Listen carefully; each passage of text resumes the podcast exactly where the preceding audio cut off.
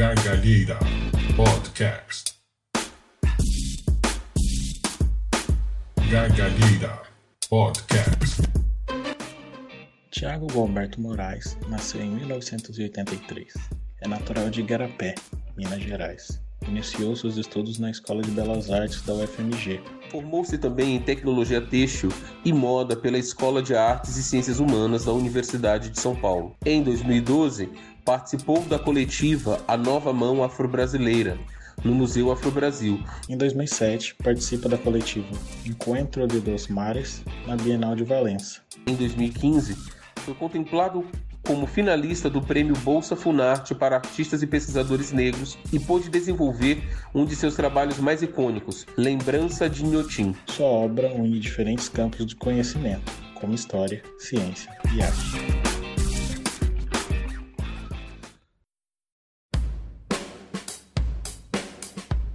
Gargalheira é uma realização do Secult UFRB. E Fiche e Camp, programa de pós-graduação em Sociologia. Grupo História e Cultura Afroatlântica. Bitita, Núcleo de Estudos Carolina de Jesus. Núcleo Afro Sebrap.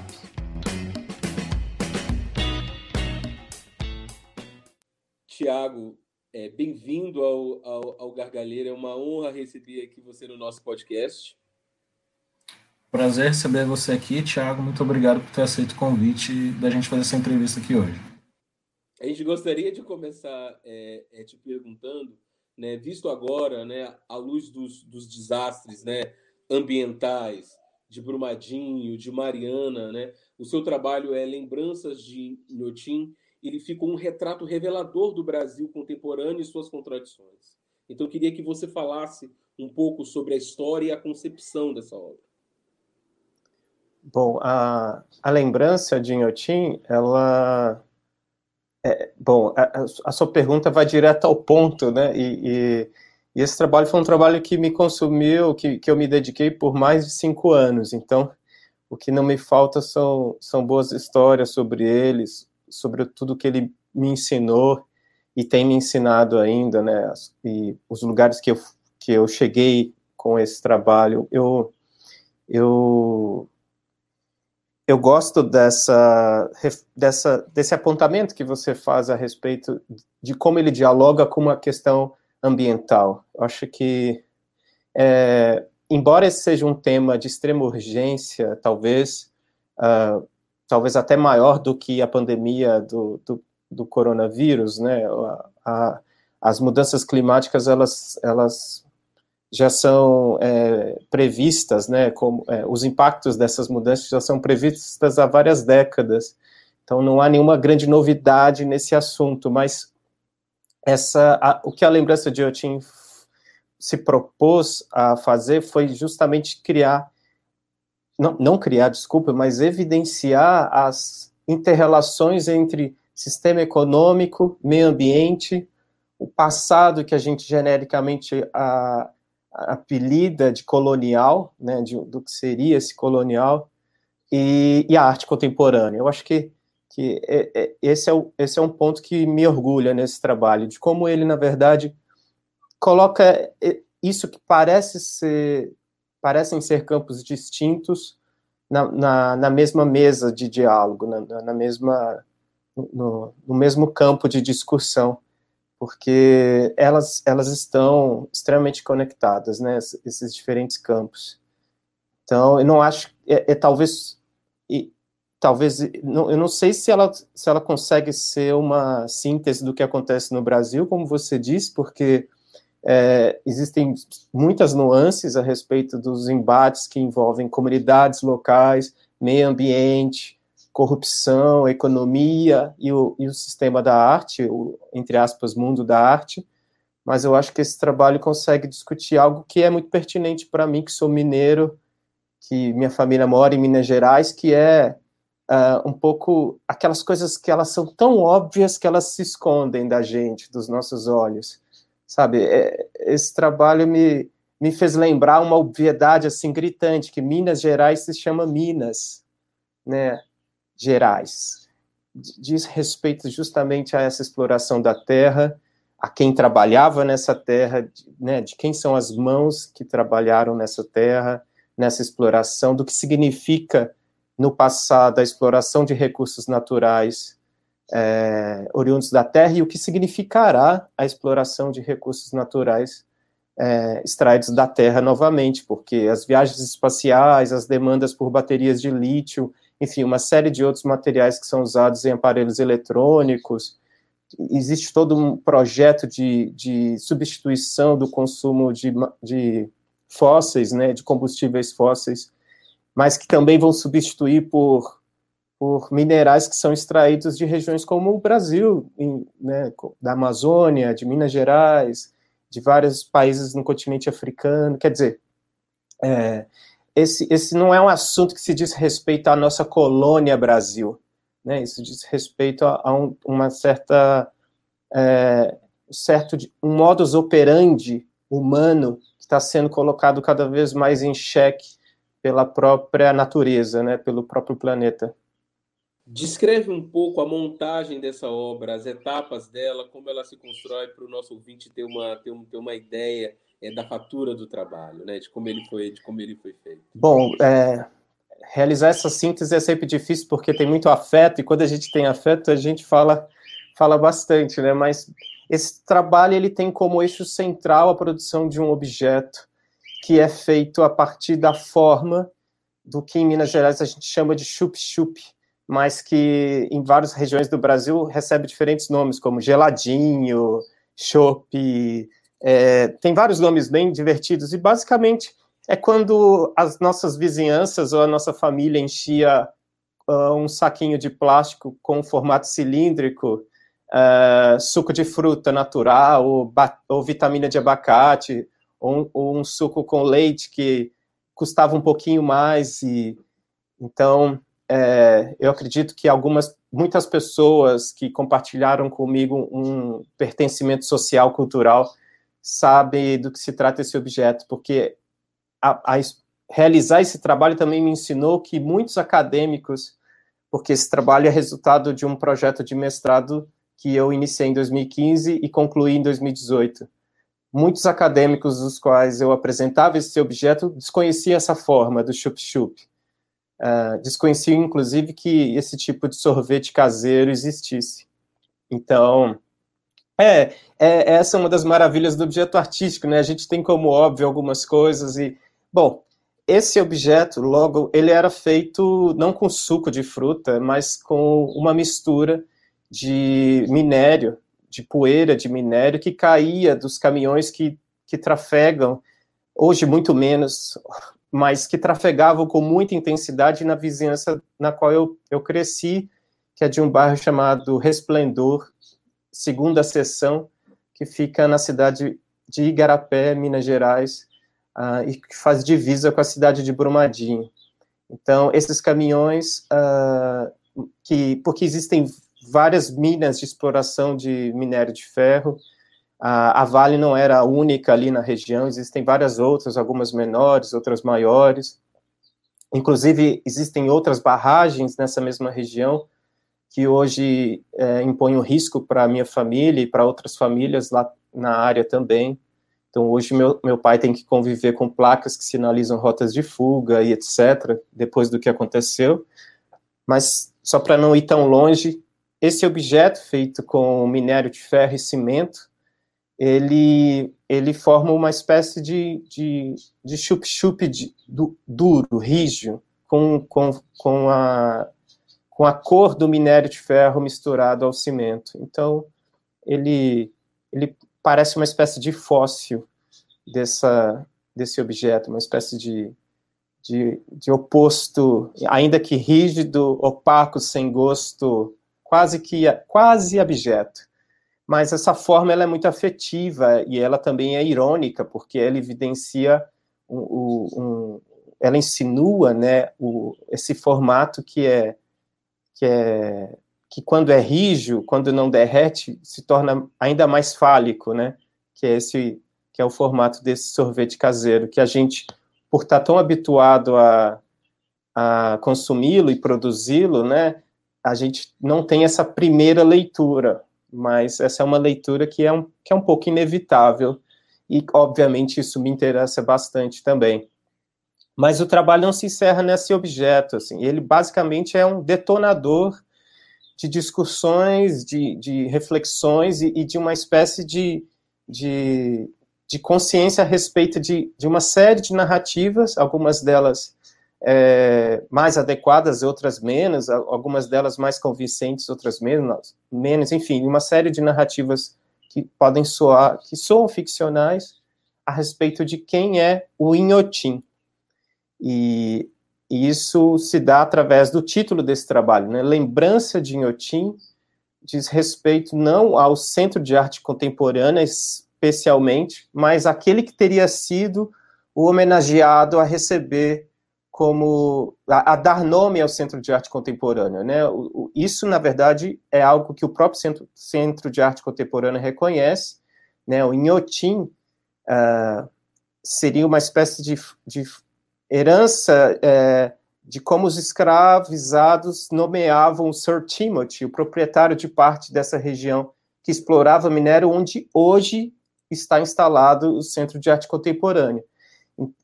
Então, o, o, o Inhotim tem a ver com o que seria uma espécie de romantização desse jeito mineiro de falar Senhor Tim, né? O Inho. Então, quando eu me dei conta, quando eu soube é, dessa, dessa, dessa, como é que eu posso dizer, dessa homenagem, eu, eu, eu pensei que isso podia dar um bom trabalho de arte. Então, a, a escrita do objeto se difere da escrita do Centro de Arte Contemporânea, que começa com a letra I, né? Inhotim. É, o, o, a forma como eu escrevo é, é, como é como o que seria a fala dos pretos, né? O que seria essa romantização do, de um jeito do que o imigrante, o cigano, o, o, o, aquele que não pertence à região falaria, né? Porque é assim que se interpreta aqueles que não dominam a gramática, né? Aqueles que que não sabendo falar senhor, fala inhor, e, e, e como isso, na verdade, está bem representado na literatura, e muitas vezes passível de crítica, né, passível de uma reflexão sobre será que esses escravizados é, não, sabe, não, não falariam senhor, né, é, enfim, esse, esse já é um, um, uma das portas que eu acho que o trabalho abre, mas o trabalho é isso, ele é esse objeto e ele, esse objeto ele constrói uma série de, de possibilidades de intervenção nessa comunidade né, da região onde, onde minha família mora, onde eu, onde eu cresci, e que, e que raramente é, e que raramente tiveram acesso ao Inhotim, ao Centro de Arte Contemporânea, enfim. É, é uma região que está a pouquíssimos quilômetros da entrada do Centro de Arte Contemporânea, o que separa essa essa região, esse bairro, essa cidade de Garapé, do, do Centro de Arte Contemporânea, é uma área de exploração de minério de ferro, uma, uma espécie de, de serra, assim, que, onde se explora minério. Então, o Inhotim é uma espécie de...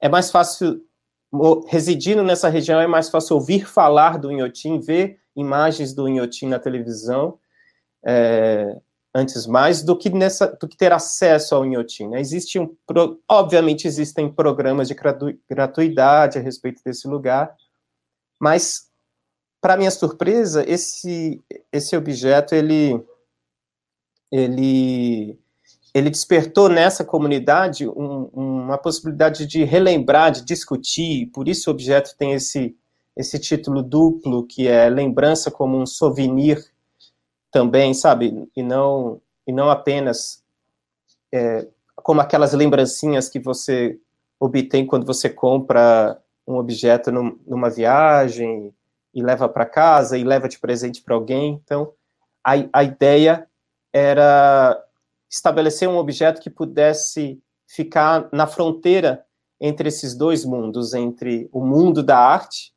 e aí representado um pouco pela, por essa condição que o Centro de Arte Contemporânea oferece, é, e também esse mundo que, na verdade, não é um mundo colonial, não é um mundo, não é esse passado escravocrata, mas é uma espécie de mundo testemunha das violências, das heranças, não só é, econômicas, mas também ambientais, culturais, que, que restaram, né? Porque essa comunidade, na verdade, ela existia desde 1875 e ela foi é, é, para que, que, o, que o Centro de Arte Contemporânea fosse instalado, o Eduardo Paz, que foi o criador dessa ideia, né, ele teve que desalojar parte dessa população que era descendente des, dessa, dessa população que trabalhava nas minas. Então, existem muitos documentos, relatos, livros, entrevistas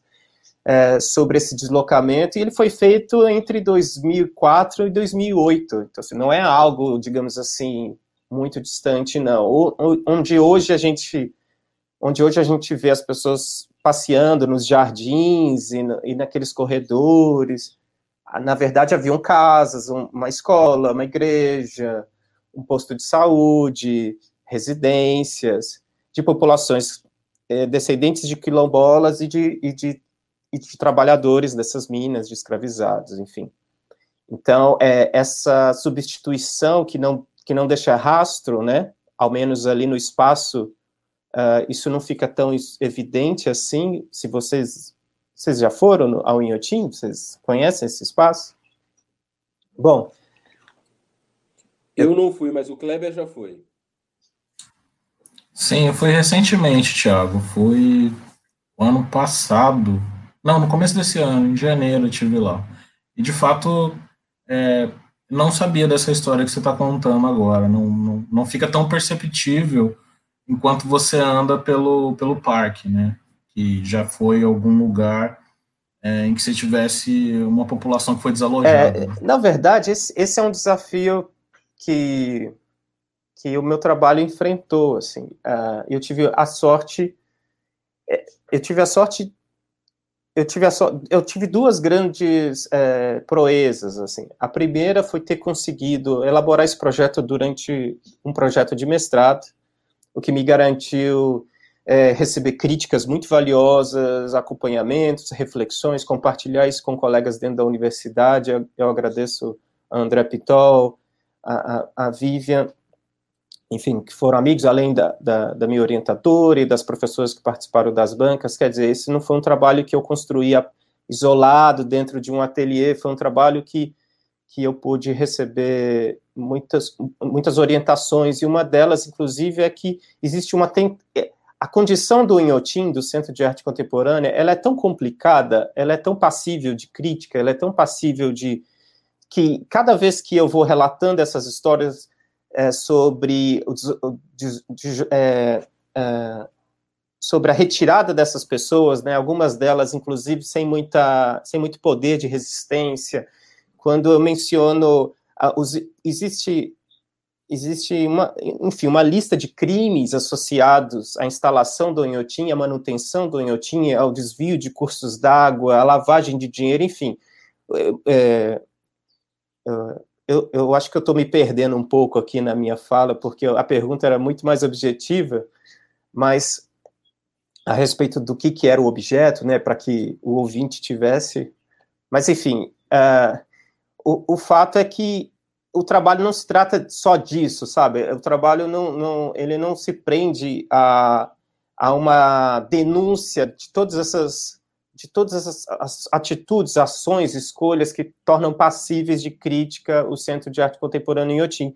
Eu, eu prefiro olhar para ele como, como uma como uma como uma ação de liberdade e autonomia artística é, de um artista negro para com sua comunidade, é, para com a, as barreiras institucionais, para com a manutenção dos status quo, para uma discussão que envolve é, relações humanas, meio ambiente, é, discussões sobre a transformação do objeto artístico em commodity, sobre quem atribui valor ao objeto artístico, como é que obras de artistas contemporâneos podem valer milhões e, e, outros artistas podem morrer na miséria, e em especial os artistas negros, e não só numa miséria econômica, mas numa miséria também de memória simbólica, sabe? Como, como recentemente vários artistas negros têm falecido devido ao Covid, e, e,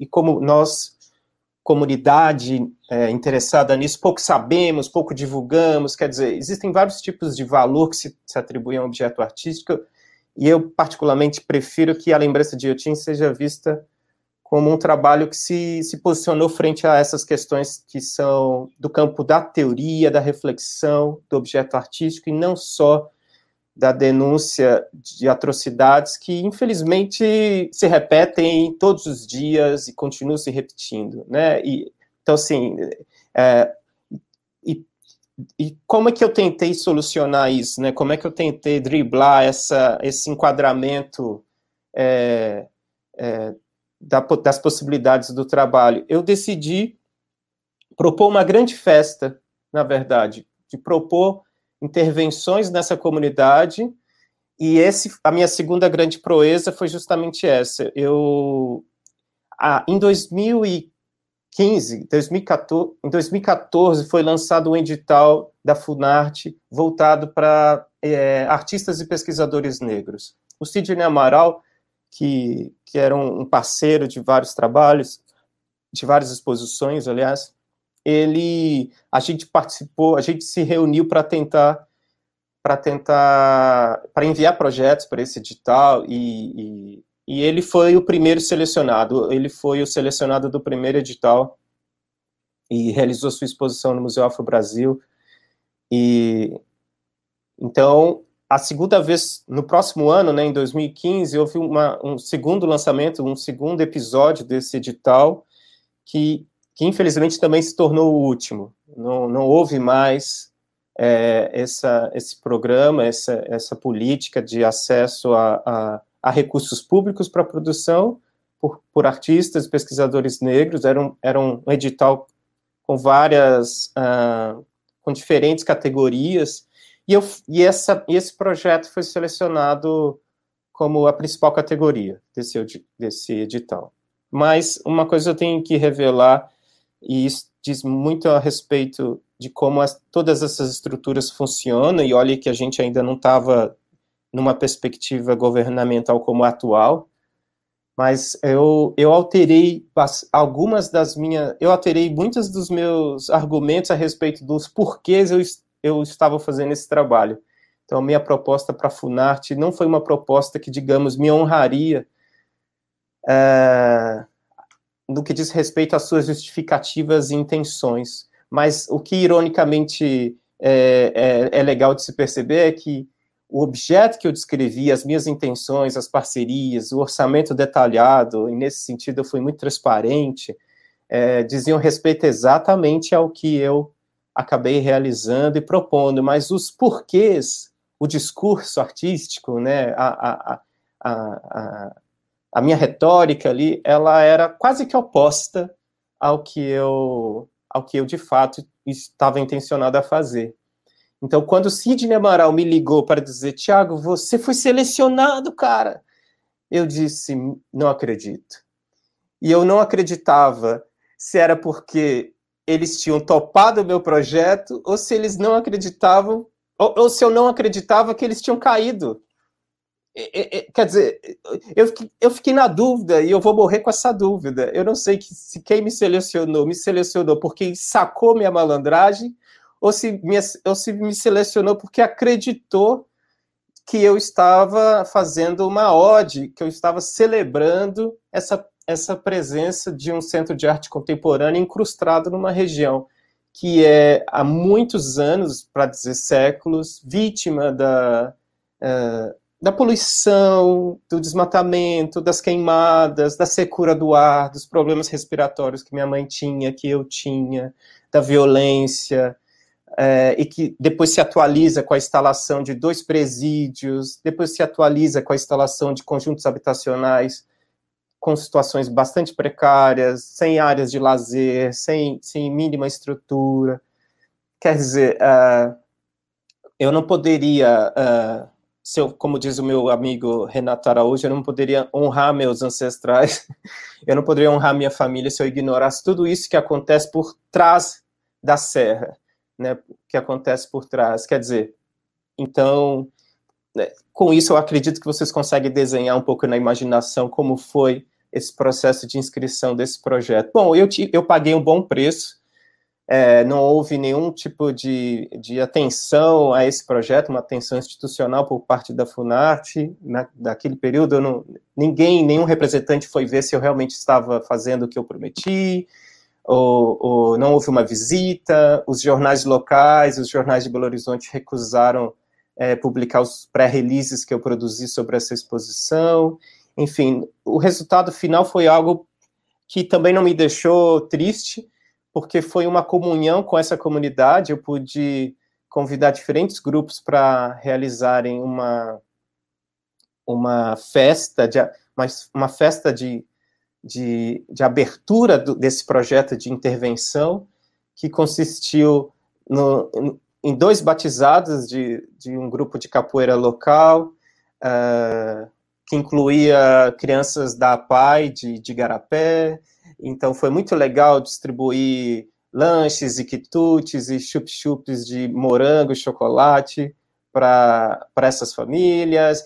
E, e no meio disso, ver elas interagindo com esses objetos, com as lembranças de Inhotim que estavam lá e vários outros trabalhos que, que na verdade, constituíam uma espécie de cenografia dentro da Casa de Cultura de Garapé, que também é um espaço que raramente recebe atividades artísticas com esse formato. E, e a gente teve um baile de forró do grupo de terceira idade da cidade, que, que tem, uma, tem uma prática é, é, semanal de dança. Nós tivemos um DJ. Enfim, a gente teve é, um dia cultural com ônibus gratuito oferecendo às pessoas a possibilidade de ir até esse lugar que é, embora seja uma casa de cultura da cidade, fica num lugar que, que não facilita o acesso para pessoas de, dos bairros mais periféricos, como esse, o bairro Resplendor. Mas a parte mais especial desse projeto, para mim, é, além dessa festa de abertura, porque a festa de abertura ela, ela apresenta uma fotografia rara de se ver nos espaços de arte contemporânea, que é a, a, a presença dessa população, sabe? Uh, o Moisés Patrício, que foi entrevistado por vocês, com certeza deve ter mencionado essa, essa ação intitulada Presença Negra, né? Uh, nas galerias. Eu essa presença negra também me interessa profundamente e, e essa festa de abertura foi um, uma maneira de, de oferecer um outro tipo de presença negra, mas é, dessa vez a, a, partir de uma comunhão com essas práticas também. Mas a, a parte que mais me interessa nesse projeto é, é a, foi a possibilidade de dialogar com essa comunidade de forma é, mais, é,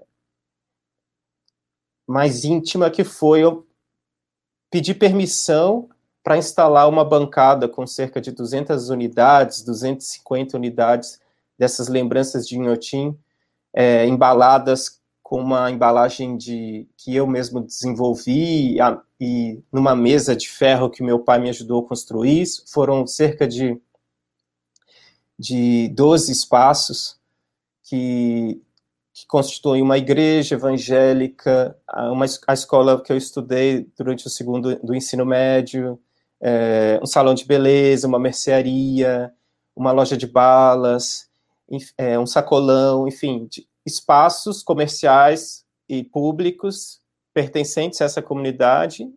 E as, as pessoas que aceitaram é, receber essa bancada tiveram a liberdade de vender esse objeto a partir do, do valor de R$ 4,99. Esse era o nosso combinado.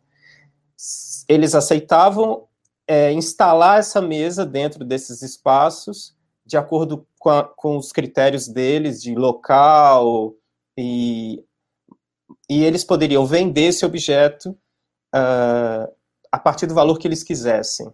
É, e esse dinheiro, resultado dessa, dessa, dessa possibilidade de venda, né, dessa especulação do objeto artístico, é, também ficava era de propriedade deles. Era uma doação que o meu trabalho fazia a partir dessa, desse acordo. E o que esse objeto fez foi, na verdade, torná-los participantes não não numa medida que se tornou um pouco lugar comum entre comunidades periféricas e artistas contemporâneos, que é assim, eu te, você participa do meu trabalho oferecendo a sua mão, oferecendo o seu saber fazer. Então eu sou uma artista e o meu trabalho são peças de crochê e aí eu convido crocheteiras para usar a mão e usar a sua habilidade, sua artesania nesse projeto. Eu queria eu, eu queria profundamente é, oferecer um outro tipo de participação que, que era, na verdade, de uma, de uma coautoria intelectual do trabalho, de, de como essas pessoas poderiam adicionar camadas a partir do que elas refletissem sobre o trabalho, de como elas elaboravam o trabalho, de como elas literalmente vendiam o trabalho para quem elas quisessem, ou como elas explicavam e contavam por que, que aquele artista que elas conviveram, que elas viram crescer, é, estava fazendo aquilo? Por que que, por que que fazia sentido produzir um chup-chup com minério de ferro e cimento e vender a R$ 4,99 naquela região? Uh, então, o que eu fiz foi ser, o que eu fiz foi com esse dinheiro da Funarte, com o dinheiro que eu recebi da bolsa, produzir um, uma série de elementos de comunicação pela região que anunciavam a existência desse objeto. Então, outdoors escrito lembrança de Inhotim, é, cartazes, flyers, é, é, um próprio o site com endereços desses lugares e as pessoas que, que estavam responsáveis por esses objetos e compartilhar essa, essa experiência de aposta no objeto artístico, de, de, de pensar eu não sei para o que, que isso ia dar. Eu não sei, eu não sabia se, a, se, os, se os turistas do Inhotim iriam fazer essa, essa parada na periferia e, e o Kleber que foi para lá talvez possa me ajudar a confirmar isso. É, é, é, curioso essa,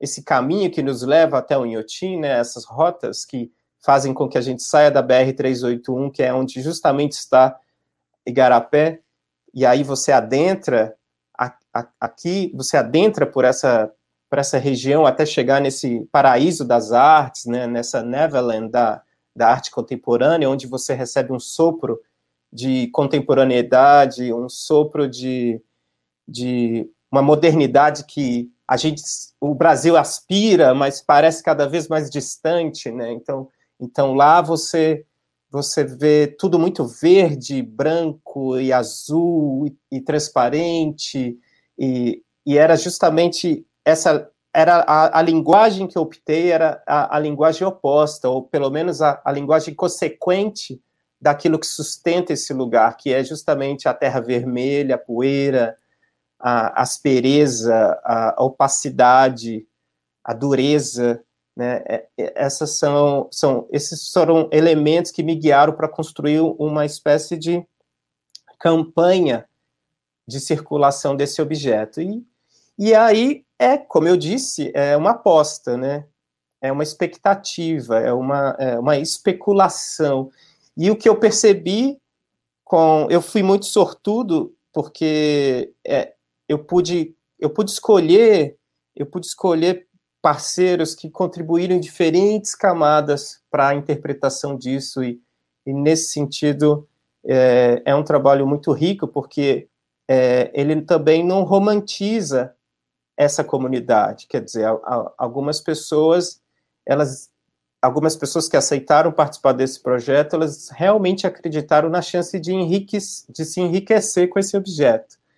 De que um dia eu ficaria famoso, de que um dia eu, eu morreria, de que esse objeto um dia vai valer muito.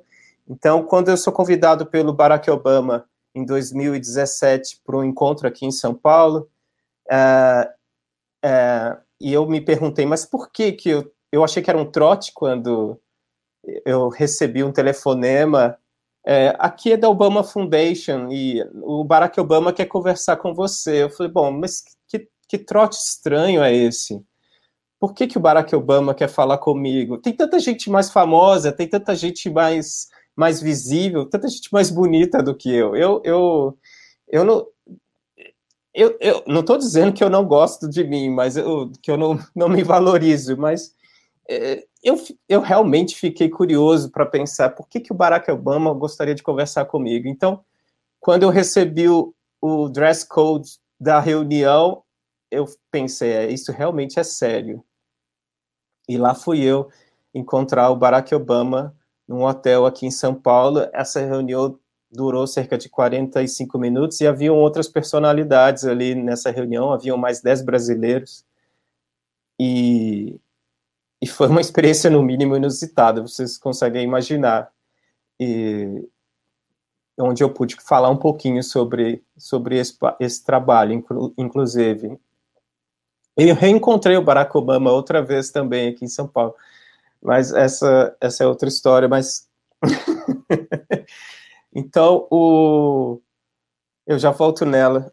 Então, esse trabalho ofereceu uma possibilidade muito curiosa, cheia de narrativas. Então, vocês conseguem imaginar como foi rico poder dialogar com essas pessoas, com o pastor Landino, que vendia para os seus fiéis essas lembranças de Inhotinha 4,99 e que projetou narrativas sobre o que significaria esse objeto, o valor que ele teria, ou, ou a conexão que ele teria com esse mainstream da arte contemporânea.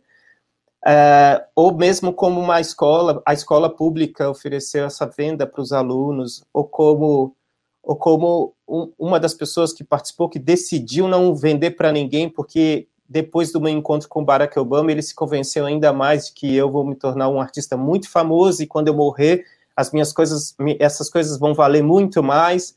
Então, ele acredita que, que essa especulação ela não vai funcionar agora, porque o Brasil é um lugar onde artistas não recebem atenção, ainda mais negros, mas as coisas estão mudando e quando eu morrer, ele vai ter uma poupancinha. Todas essas histórias eu tentei reunir numa publicação impressa, que eu também dei o mesmo título, que é a Lembrança de Inhotim, e que é, eu, eu fiz esse impressa, essa impressão em papel jornal, e produzi mil impressões, e, claro, distribuí essas impressões nessa comunidade. Essa impressão, né, essa publicação impressa é, é a minha dissertação de mestrado. Então, é, essas e outras histórias, reflexões minhas a respeito das performances que eu também realizei no entorno dessa comunidade. É, eu realizei performances de venda desse objeto, como camelôs praticam. Eu espalhei essas lembranças no chão e sustentei uma placa na porta do Inhotim, do Centro de Arte Contemporânea, né, estabelecendo essa, essa, esse jogo duplo entre entre que tipo, qual Inhotim estava vendo ali, né, de, desses riscos do objeto artístico, né, dos riscos da arte também, que se contamina, é, do artista que, que minera suas, suas ações, e, e, muitas vezes o que vem à tona pode ser, pode fazer mal a esse meio ambiente também, enfim. É, é um trabalho que tem muitas, muitas histórias, que coleciona uma série de, de eventos, como, como as idas aos Estados Unidos para apresentar esse trabalho. Eu pude falar sobre esse trabalho na Brown University, uh, uh, enfim, em, em, várias outras instituições por lá. Uh, embora aqui esse trabalho teve muito pouca adesão institucional, mas porque basicamente se trata de um trabalho de crítica institucional. Então, é, ele, ele é um trabalho que eu me orgulho muito, assim. Bom, Thiago, é... há um rap famoso dos Racionais, né, em que eles vão definir o Brasil como um país das calças beges, né? É, o seu país é laranja, né? Quais seriam os sentidos dessa cor para você? Bom, você está me dando de presente essa pergunta, né, Kleber? Porque. É... Bom, antes de mais nada, é, é, muito gostoso admitir que, que tem. Eu, eu adoro arte. A arte, para mim, é uma das coisas mais legais do mundo. Assim, eu, eu, é, é eu tenho essa sorte, eu gosto muito da arte, né? E eu poderia dizer centenas de coisas a respeito da poeira que eu via se decantar nas plantas do entorno da minha casa, quando aquela região ainda era um pasto e eu e minha mãe e minha irmã éramos os primeiros moradores de, desse bairro que chama Resplendor, porque há uma, havia uma lenda de que os, alguns escravizados é, viam bolas de fogo subindo aos céus no final do dia. E, e essa imagem do resplendor dizia respeito a, a, a, milagres que aconteciam nas minas de exploração de minério. Então, uh, uh, eu poderia falar que esse laranja diz respeito também a uma série de, de, de discussões que existem na história da pintura, na história ocidental, do, do uso da cor laranja. Mas o que eu mais gosto mesmo dessa cor do laranja é de como ela acabou se tornando uma espécie de, no meu ponto de vista, uma metáfora para uma condição periférica do mundo, sabe? Ah, e nesse e, e, eu falo isso porque a, quando eu fui aos Estados Unidos eu fiquei muito surpreso a, a ver que objetos de uso manual do trabalho eram eram recebiam esse, essa, esse adorno laranja faz parte de uma política de segurança nos Estados Unidos relacionada à ideia de warming, né, a ideia de cuidado. É, então, é, materiais elétricos. Eu que já trabalhei numa fábrica, eu trabalhei como controlador de qualidade por mais de um ano em empresas automobilísticas ali na região. Quer dizer, é, é, é minha família é, é, é, uma família de pessoas que trabalham com as mãos. Então, para mim foi muito foi é, saltou os olhos toda essa cultura de identificar esses objetos que atribuem não só risco, mas que, que fazem referência ao mundo do trabalho estar em laranja. Mas antes disso, antes de identificar isso nos Estados Unidos, que a gente pode verificar isso pela internet muito facilmente, né? Que a gente pode verificar isso também nos uniformes de Guantánamo, a gente pode verificar isso nas roupas dos garis do Rio de Janeiro, a gente pode verificar isso numa série de, de instrumentos que são destinados a nós trabalhadores. Então, oh, em essa, essa casa de cultura em Garapé, ela recebeu uma pintura laranja da, na, nas paredes que, que, que vai do chão até um metro e meio, mais ou menos. E, e quando eu perguntei para a secretária de Cultura da cidade por que a opção por essa cor laranja, porque afinal de contas vinha de encontro tão fortemente ao meu trabalho, ela disse: é porque as pessoas têm a mão suja de poeira. Então, para evitar gastar tinta e economizar com a limpeza, a gente pinta as paredes de laranja. Então, o, o meu laranja, né? O meu laranja não existe, né? O, o, o, o que eu tento fazer é, apresentar que corpo que corpo é, é, coberto com laranja, né? Quais são os corpos que usam laranja, não só na sociedade brasileira, mas nessa né, nessa história, né, do mundo, né, na contemporaneidade. Onde é que a gente é, onde é que a gente vê isso? E isso não é um, um, dado isolado, assim, muitos artistas americanos, principalmente da cultura pop, têm feito uso do laranja em, na, nas suas experiências estéticas, é, sabe? Eu comecei, é, essa, isso me saltou aos olhos no início desse projeto, por volta de 2014, mas é, seria bobagem eu querer, é, seria estupidez da minha parte atribuir qualquer tipo de vanguarda, é, isso, de, de, como é que eu posso dizer, de ineditismo, não é a minha intenção. O, o, o que eu faço, na verdade, é tentar é, aproximar as pessoas de uma reflexão de como nós, artistas, muitas vezes somos postos em, em distância ao lugar do trabalhador, como se nós, artistas, não fôssemos uma outra categoria de ser humano que não estaria nem, nem nas elites exatamente, ou, enfim, mas como é que arte, arte é trabalho? Né? Quem, quem faz arte trabalha? Né? Qual que é essa identificação? Por que, que é tão difícil se assumir trabalhador e mais fácil se assumir como classe média? Né? É, todas essas discussões me interessam, mas elas são densas, são complicadas. Eu não sou um sociólogo, não sou um historiador, mas eu gosto muito de me apresentar como artista com o meu uniforme laranja, com, com essa, com essa cor e de provocar esse, essa pergunta que você fez, Kleber. Afinal de contas, o, o que, que é esse laranja? Quais, quais são as relações que ele.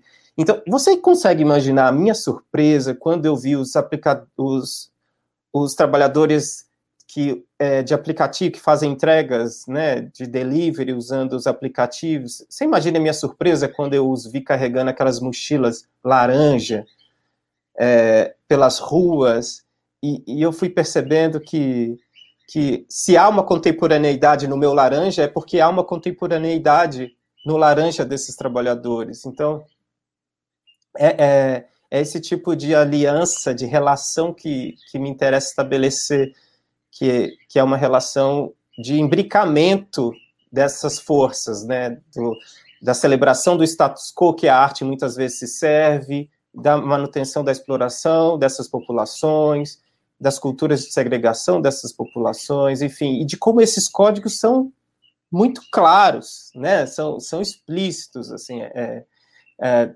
é quase que um, nossa, é tão óbvio como lembrança de Inhotim. Quer dizer, é tão óbvio quanto o nome Inhotim, mas se alguém não diz, parece que ninguém parece que ninguém é, vê.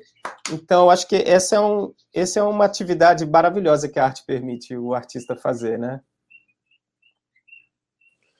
É, Tiago, nossa, maravilhoso. É, em trabalhos né, como esse, que é Lembranças de Inhotim, mas também é, em trabalhos com, com os filtros de café. Quer dizer, o que a gente sente também como, como, como espectador é que a gente começa pela visão e depois você vai acionando outros sentidos, né? O paladar, né? a gente vê os filtros de café, vem a memória do cheiro do café. E é essa palavra agora que eu quero te perguntar, quer dizer, pela memória, porque eu acho que tem, eu acho que nessa especulação sobre qual é o valor do objeto, artístico que você disse fazer é, no seu trabalho, tem uma reflexão sobre o que é a memória, né? Quando você falava, por exemplo, da poeira perto das plantas da, da, da sua casa, ou seja, acho que a memória, ou seja, é esse acionar de uma memória é onde você imbrica um pouco, quer dizer, a crítica na fatura, na, na, na, construção, na construção do objeto. Eu queria que você falasse um pouco isso sobre esses acionamentos da memória e essa ampliação dos sentidos que a, que a, que a obra suscita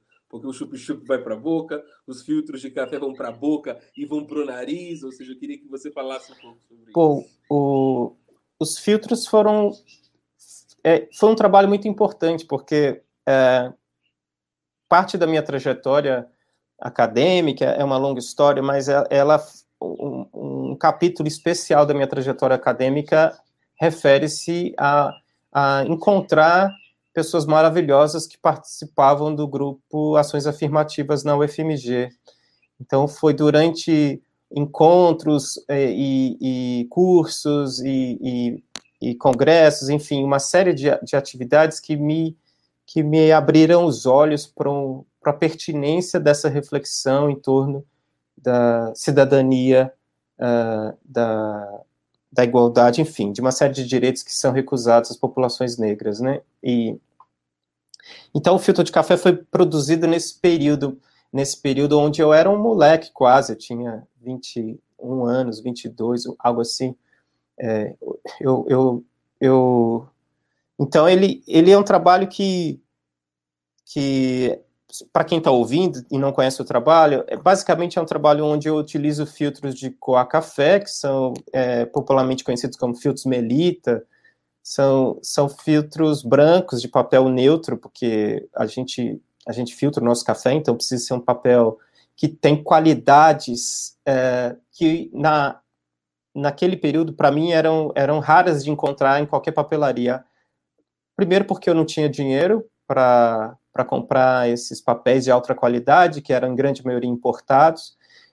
Então, eu, eu tive acesso na, na Universidade Federal de Minas Gerais, no curso de Artes Plásticas, né, é, há informações sobre o que constitui a gravura, esse, esse campo da, da, linguagem artística tradicionalíssimo, que tem suas inúmeras variações, mas eu, eu nunca tinha visto falar de gravura. Gravura, para mim, era recorte de revista, até eu entrar na faculdade de arte.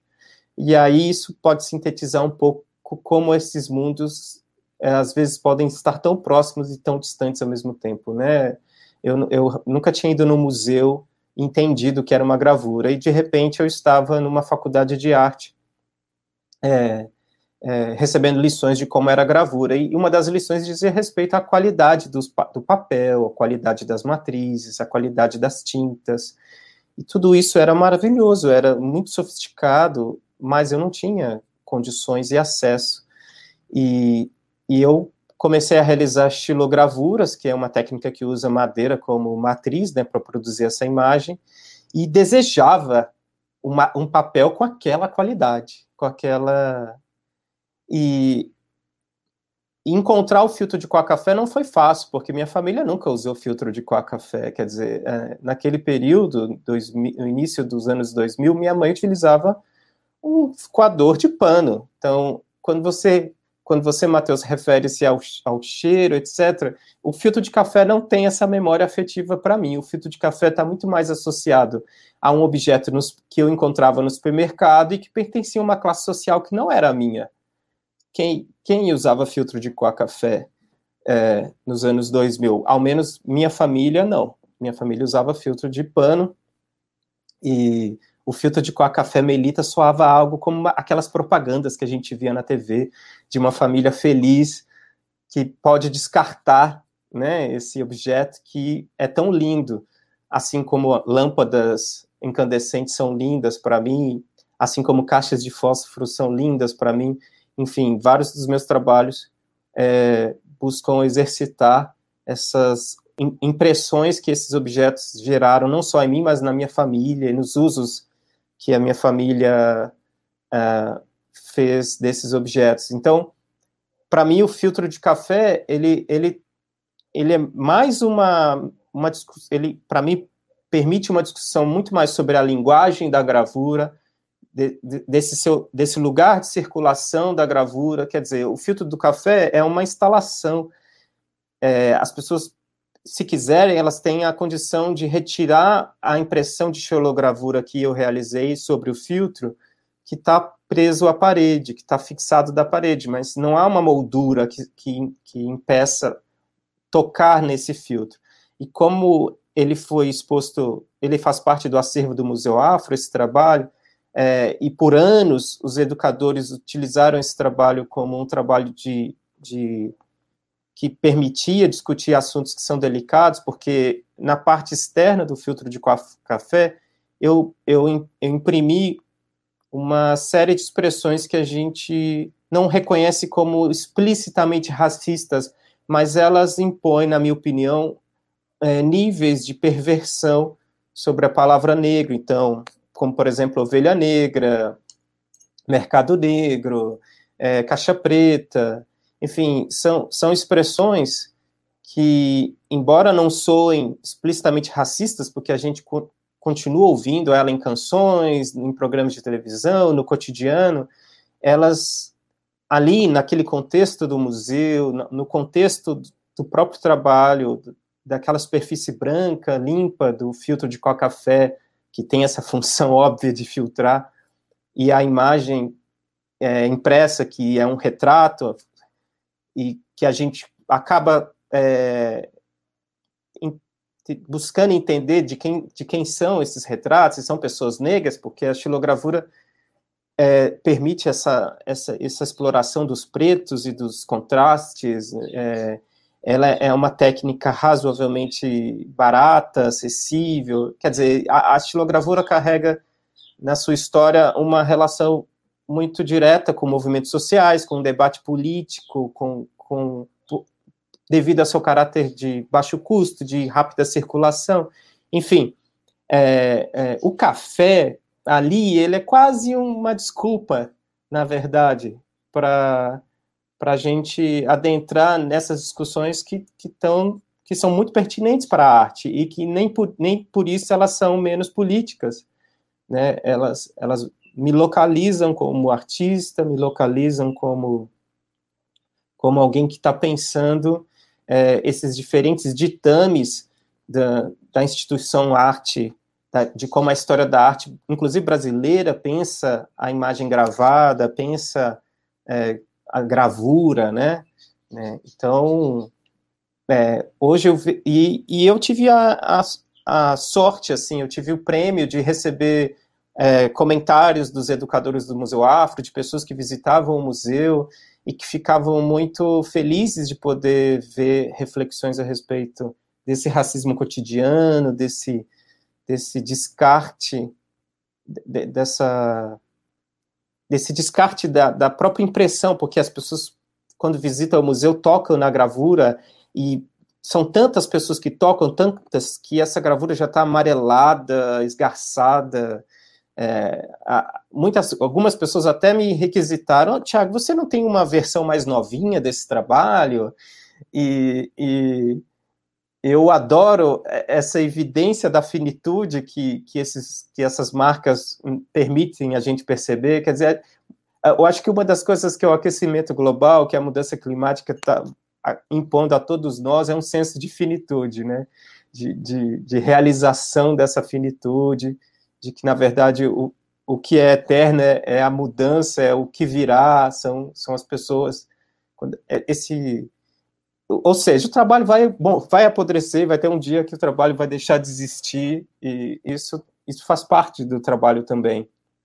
Então, é, eu, eu, gosto, eu gosto muito de como essas marcas também evidenciam que há uma interação ativa dessas pessoas com relação ao trabalho, sabe? Essas pessoas tocam no trabalho, elas querem tocar no trabalho, elas, elas viram o trabalho, elas, elas, elas, ao contrário de uma relação extremamente passiva, consumista, é, até muito, algumas vezes blazer, que, a, que, que essa que às vezes o cenário contemporâneo nos parece ter, sabe? De, de que o trabalho está lá como uma relíquia, como algo que, que, que esse ser divino, distante de todos nós, elaborou, que é o tal do artista, que não é trabalhador, e, e que nós, no, o que nos resta é consumir esse trabalho, né? Eu, eu gosto, a lembrança de Inhotim, o trabalho dos filtros e vários outros, eles só existem porque as pessoas participam, as pessoas topam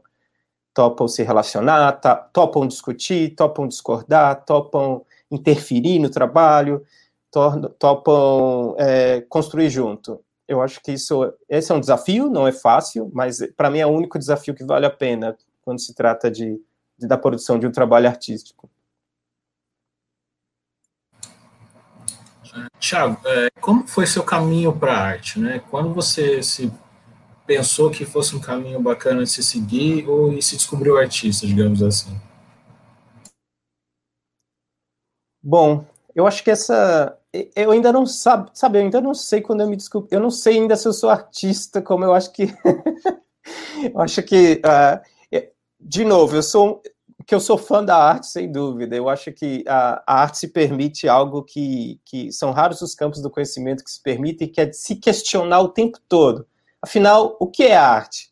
Sabe? O artista que sabe o que é arte, olha, eu, eu, eu olho com certa desconfiança, sabe? Quem sabe exatamente o que é arte, por quê? Porque essa palavra impõe um campo em disputa, né? Impõe um campo que assume suas contradições, assume suas tensões, assume que, que cada vez que você é, é, é, cada vez que você amplia um pouco o campo, ele, alguém chega para você e diz: é possível caminhar um pouco mais, é possível é possível esticar um pouco mais essas compreensões e, e, e, é isso que, na minha opinião, é o motor do trabalho de arte. Eu acho que eu, eu me tornei artista quando eu entendi isso. É, eu, eu me tornei artista quando eu entendi que, que o campo da arte é um campo que extravasa essas categorias de erudição, de, de periferia, de arte popular, de, de arte pop, enfim, de, de um. É óbvio que, como, como um acadêmico, né, como alguém que possui uma trajetória dentro da, da pesquisa acadêmica, é, eu não posso fechar os olhos à especificidade do debate acadêmico em torno da arte, que, que tem sua, sua historicidade, que tem suas localizações, que tem seus problemas, que tem seus arranjos, mas é, é, a, a, arte, para mim, é, é, extrapola essas categorias. E nesse, eu digo isso porque a minha mãe era uma artista, minha mãe costurava para escolas de samba, fazia os vestidos de noiva da vizinhança, fazia ternos para os evangélicos, mas também fazia as roupas para o povo de santo. Minha mãe congregava uma série de pessoas lá na vizinhança para aprender a bordar e crochetar. Sabe? Meu pai, é, minha família sempre teve um, um, um saber manual um, que não é um saber é, de portfólio, não é um saber que, que a gente pode aplicar essas categorias que se institucionalizaram, mas é, é, eles, eles tiveram, eu acho que eles, eles se beneficiaram com o que a arte tem de melhor, que é, é essa aposta na nossa sensibilidade, essa aposta de que, é, como seres humanos, a gente possui uma série de elementos de acesso ao mundo, de interlocução, de diálogo, de interpretação, de intervenção. Então, a arte é um campo que permite essa, essa exploração. Então, uh, o artista popular pode fazer isso maravilhosamente bem. Uh, enfim, uh, eu nem sei se eu... Mas se for para falar uma mini bio, a minha mini biografia, né? Sabe que quando eu fui pesquisador do Museu Afro Brasil, uma das atividades mais frequentes do nosso núcleo de pesquisa, que era composto por mim e pelo Renato Araújo, era escrever mini bios, né? A gente, a gente sempre teve essa piada, máquina de mini bios, porque é, né, a gente vive esse mundo de, de circulação de portfólio, circulação da imagem profissional e etc. Então todo mundo precisa de uma mini bio. Esse esforço de escrever mini bio é um esforço é, é, perigoso, né, ambivalente. Mas a minha mini bio seria mais ou menos essa. Eu, eu fui para a escola de artes da FMG eu, é, em 2002. Eu não concluí meu curso de arte. Eu não, eu, eu somo a essa, essa estatística de, de universitários negros que não foram capazes de ter, concluir seu curso para trabalhar, mas eu tive a chance de encontrar um bom trabalho também, que me levou a morar em São Paulo. Então, em 2005, 2000, é, 2005 eu, eu passo a residir em São Paulo, onde eu resido até hoje, e pude trabalhar em num projeto que no período pertencia a uma ação do programa Pontos de Cultura. Então, tive tive contato com o Gilberto Gil durante o período que ele foi ministro e uma série de pude realizar algumas viagens é, visitando grupos de cultura popular, é, associações. Isso tudo foi uma formação para mim, foi complementou muito daquilo que eu sentia falta dentro da escola de arte, dentro da, da universidade. É, eu passei a dar aulas de arte para crianças e jovens, eu, eu, eu fiz isso por um bom tempo, e por causa do meu desejo de continuar a minha carreira acadêmica, eu ingressei novamente, mas numa segunda graduação, é, eu, eu fiz o curso de texto e moda na USP Leste, aqui em São Paulo. E logo após terminar o curso de texto e moda, eu ingressei no mestrado na Escola de Comunicação e Artes na ECA.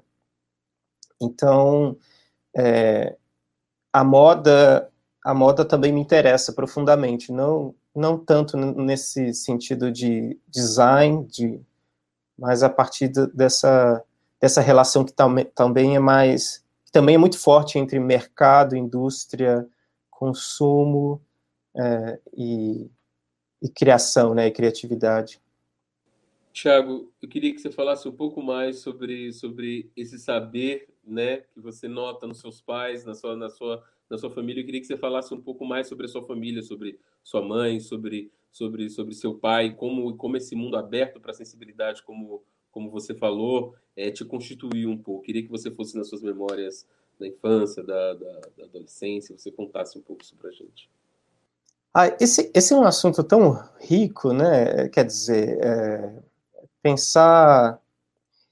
Eu, eu, estou aqui tentando evitar ser professorzinho, porque, sabe, quando você costuma dar aula, você, você tem aquelas reflexões que elas, que elas são um pouco fechadas em si mesmas, né? Eu, eu, eu gostaria que as pessoas se divertissem um pouco com as histórias, mas uma coisa que para mim é, sempre foi fundamental foi, foi perceber como é que meus pais uh, encontraram, minha família, vizinhos, encontraram nesse manual uma forma de sobrevivência. Acho que é uma forma de existir nesse mundo. E, é, e essa forma de resistência, de, de existência, também, ela não era apenas econômica, sabe? A dizer a respeito também é uma saúde, saúde mental, uma socialização, sabe? Uma de, de olhar um objeto e, e, se ver nesse objeto e existir através dele, né? Então, a, a crocheteira que faz o tapete, ela, ela, ela ela se humaniza quando alguém reconhece a mão dela no trabalho, e não no sentido de que aquele objeto é manual, mas é porque, nossa, esse, esse crochê é da Maristela, dá para ver, porque a Maristela gosta dessas cores e tem esse trabalho. Ah, eu tenho um crochê da Maristela na minha cozinha. É, e, e, todas essas relações de, de, de, de humanidade mesmo, de, de dignidade, de, de de existência, né? Então, meu tio gostava de pegar lâmpadas incandescentes que se queimavam e eram objetos que para ele é, tinha uma beleza, uma sofisticação industrial que de fato eu, eu, eu, compartilho com ele essa percepção e transformava isso em pequenos vasos e, e construía pequenas estruturas para colocar na estante e todas as vizinhas queriam ter esse objeto porque era atraente. E eu sei que isso não é uma coisa exclusiva do meu tio. Talvez você tenha lembranças é, desse, desse tipo de, de objeto. Quer dizer, essa manualidade, para mim, ela está diretamente associada a uma capacidade de pensamento, uma capacidade de, de, de análise de si, de seu lugar no mundo, de, de suas habilidades, de uma economia no mundo, que, que, que o trabalho proletariado destitui muitas vezes, né? É, te mecaniza, te, te, mecani é, te, te, enfim, te, tira de você essa, essa, essa cidadania, né? Então, eu, eu, eu me, embora o universo da a, a Escola de Belas Artes tenha sido, para mim, um universo bastante difícil, porque era composto por, por um ambiente bastante elitista, é, e, e com onde a, a, a, dinâmica da universidade era algo distante também da minha família. Imagina ler ler livros que eu não podia comprar ou, ou, ou mesmo um idiomas que eu não podia porque eu não, não tinha um curso de línguas, né? Não sabia falar inglês, enfim. É, os próprios materiais que eram muito caros, viagens, né? Quantos museus havia em Belo Horizonte naquele período e quantas vezes eu pude ir até um museu é, tudo isso eh, me fazia sentir bastante uh, inseguro dentro da escola de arte, mas, por outro lado, é, as atividades que envolviam justamente esse exercício da mão, dessa relação mão e pensamento, me, deixaram, me deixavam muito à vontade. Então, é, era aí que eu me dedicava. Então, é, nesse sentido, a minha família contribuiu muito é, para que eu para que eu pudesse superar essas dificuldades, essas dificuldades que são típicas, né? Não tem nada de especial nisso, mas é, que eu pudesse exercitar essa essa, essa relação com, com o corpo, né? Com, com a sensibilidade. E rapidinho, e teus avós, qual era a profissão deles? Qual era, qual era, qual era o trabalho assim? Você conheceu seus avós? Eu queria também entender qual era a profissão do seu pai, da sua mãe, assim, o universo de trabalho onde eles, onde eles estavam, onde eles estavam inseridos. Olha, Matheus, essa pergunta vai me fazer ficar mal com a minha família. Porque eu não tenho uma narrativa familiar tão. Como é que eu posso dizer? É, é, é, meus pais se divorciaram, meus avós. É, é, eu, eu, não conheci. É, eu vou te contar uma história que minha mãe faleceu há alguns há quatro, cinco anos, então ela, ela não ficaria muito. É, ela ficaria um pouco irritada com essa história, mas eu não conhecia meu avô paterno meu avô materno, embora ele estivesse vivo e morasse aqui em São Paulo. E, e eu, eu, eu, tenho, eu, eu tenho a pele eu tenho a pele mais escura da minha família, da minha irmã, do meu pai, da minha mãe. E isso me intrigava muito, porque, obviamente, essa discussão que cada vez volta, vai e volta, vai e volta, né? Sobre o quão negro é o pardo. É, é uma discussão que não, eu não quero entrar aqui, não, não cabe, mas me ver no espelho e saber que eu sou o mais escuro de casa era uma questão e eu gostaria de saber da onde veio isso mesmo, assim. Eu queria, eu queria ver quem tinha minha cara. Eu, eu puxei quem, sabe aquela história? Então, eu descobri que meu avô estava vivíssimo aqui em São Paulo e, e eu armei toda um, uma história para encontrá-lo. E escondido da minha família. Uh, aquelas tretas de família que você não sabe por que, que a pessoa não fala mais. Até hoje eu não sei se algo muito grave aconteceu, quão grave foi isso, ou se era simplesmente uma, uma ruptura de laços, que é tão comum, infelizmente.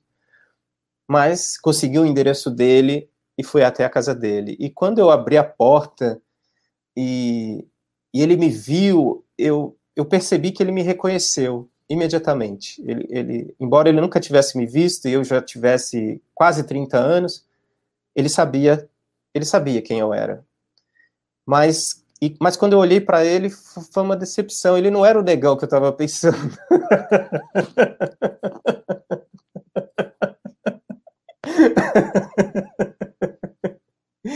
Esse negão foi antes.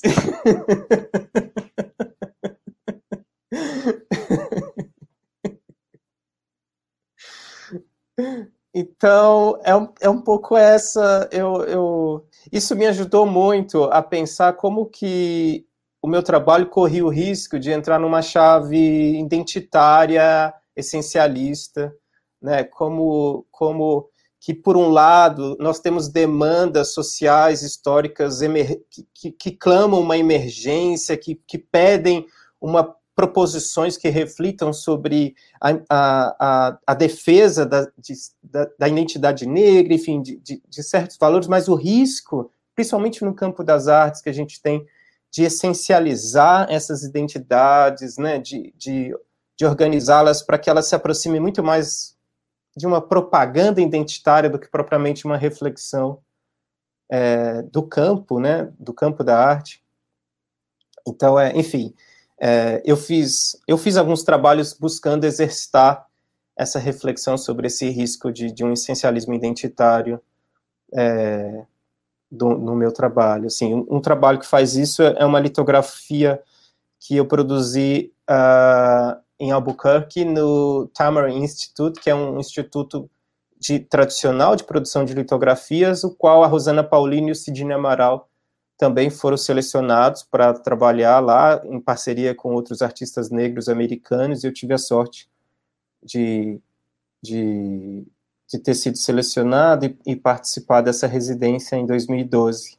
Então, um, um, trabalho que eu sugiro, se alguém tiver curioso, chama Paper Doll, e faz um trocadilho com a ideia de paper doll, do boneco de papel, que você recorta as roupinhas e cola, mas também com paper de pagar como pay-per-view de pagar a boneca, de, de, pagar esse bonequinho, né? De, de, como é fácil a gente cair nesse jogo simples da, das identidades essencializadas, né?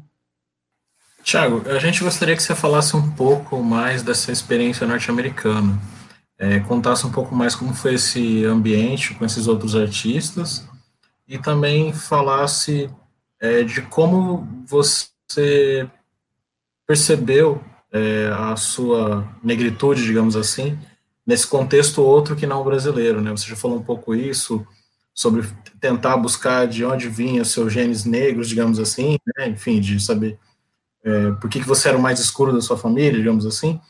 É, como você sentiu isso nessa experiência norte-americana, digamos assim?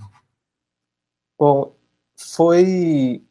Sabe que agora você falando, eu pensei uma coisa Bom, é, é isso, né? É, é, não sei se vai fazer muito sentido e nem se é pertinente, mas você me fez perceber como é que a gente. É, é, aprende também a ser negro em diferentes espaços. Não precisa sair do Brasil, né? não precisa ir para os Estados Unidos para viver essa experiência de um outro olhar sobre o seu corpo, sobre a sua identidade, sobre a sua tradição cultural. A experiência que eu tive em Noções Afirmativas, dentro da universidade, nas leituras de Nina Rodrigues, Gilberto Freire, Florestan Fernandes, e, e etc., elas adicionaram algumas camadas de interpretação que foram muito pertinentes para eu me instrumentalizar, para me engajar numa luta antirracista, mas elas não são as definitivas e nem as únicas, né? A, a, eu recupero, é, eu recupero muito facilmente na, na, história da minha família, embora a, a, pele dos meus pais possa não ser tão escura quanto a minha, uma série de práticas que eu, que eu reconheço como, como negras e, e que talvez eles, por questões que a gente já consegue imaginar, né, por causa de, de, um, de não terem a, acesso a essa reflexão mais politizada, por, pelo racismo que a gente vê na, na grande mídia o tempo todo, enfim, por uma série de razões, é, essa discussão não é tão não é tão forte. Claro, eu trouxe eu trouxe isso para minha casa, né? Eu trouxe isso para minha família. Hoje Hoje minha família olha para tudo isso com outros olhos e eu acredito que isso tem acontecido com muita gente. E nos Estados Unidos não foi diferente. Quando, quando eu cheguei lá, a recepção sobre o meu trabalho era uma e a recepção sobre a, o meu corpo era outra. Né? Me viam como latino, como indígena, como uma série de outras identidades que aqui no Brasil a gente aprendeu a, a desclassificar, né? a não reconhecer, a, a, né? a gente a gente tem uma série de, de padrões de reconhecimento da negritude do outro, de índices de negritude, né, do nariz que não é tão X, do cabelo que não é tão Y, né, é, é impressionante como a gente desenvolveu uma, uma cartela, um espectro enorme de, de, de itens para avaliar a negritude, mas a gente, a gente sofre por não conseguir ser capaz de muitas vezes identificar outras, né, outras existências, né?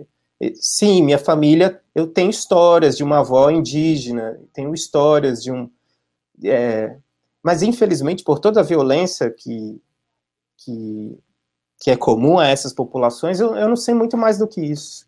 Eu sei que o meu avô paterno é descendente de portugueses que vieram para o Brasil no, na década de 40, é, mas isso não me isso não me, me não me faz sentir português, né? Essa identidade, a, a escolha por uma identidade negra tem muito mais a ver com, com um desejo de engajamento político do que um, um, um teste fenotípico ou, ou, ou uma classificação é, biológica, né? Definitivamente não, não, não é isso. E nos Estados Unidos eu, eu eu pude aprender outro, um, um outro lado dessa moeda, que, que não tem só dois lados, mas eu, eu pude perceber como, como, é, como é difícil também quando a gente essencializa a projeção dos, quando a gente aceita uma projeção que é externa a nós, sobre nós mesmos, né?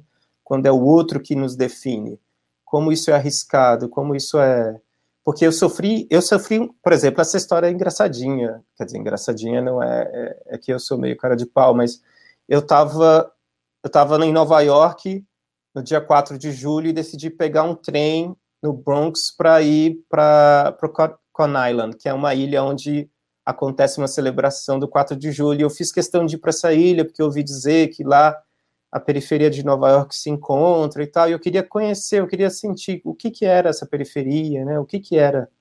Era a primeira vez que eu estava nos Estados Unidos, estava muito curioso para ver isso, e, e, e eu estava dentro desse trem, e de repente uh, eu fui acusado de TCC por uma menina negra que estava na minha frente. Ela começou a, olhar para mim e falar para a amiga dela de um jeito muito agressivo, assim, que o trem tava, estava fedendo e que foi uma situação que eu já vivi na minha infância, na minha adolescência, mas aqui é, é, esse tipo de, de, de, de, violência, de agressão, ela não é. Aqui ela é endereçada, o racismo destinou essa agressão aos negros, né? E lá eu percebi que ela ela estava fazendo aquilo porque ela não achava que eu era negro como ela, quer dizer, eu não, não para ela eu não compartilhava essa identidade, eu era outra coisa, né? E para mim descobrir que eu era outra coisa para ela foi uma surpresa muito grande. É, e eu estava com um galerista que recebeu uma exposição que eu realizei na Broadway, em Nova York, que é um francês, e ele estava acompanhado do companheiro dele, que é um, um homem negro americano. E eu perguntei para eles, um pouco constrangido, assim, mas eu tô, eu tô com CC, né? Eu tô, tô cheirando mal. Aí eles disseram, não, claro que não, claro que não, você não, não tá com CC. E aí eu como um bom neurótico, eu tirei da, da bolsinha que eu tava o meu desodorante e o perfume e falei para essa garota: eu vou te ensinar uma palavra que existe em português, chama barraco. E, e eu vou dar um barraco aqui agora. E eu eu esvaziei o meu vidro de desodorante dentro do vagão.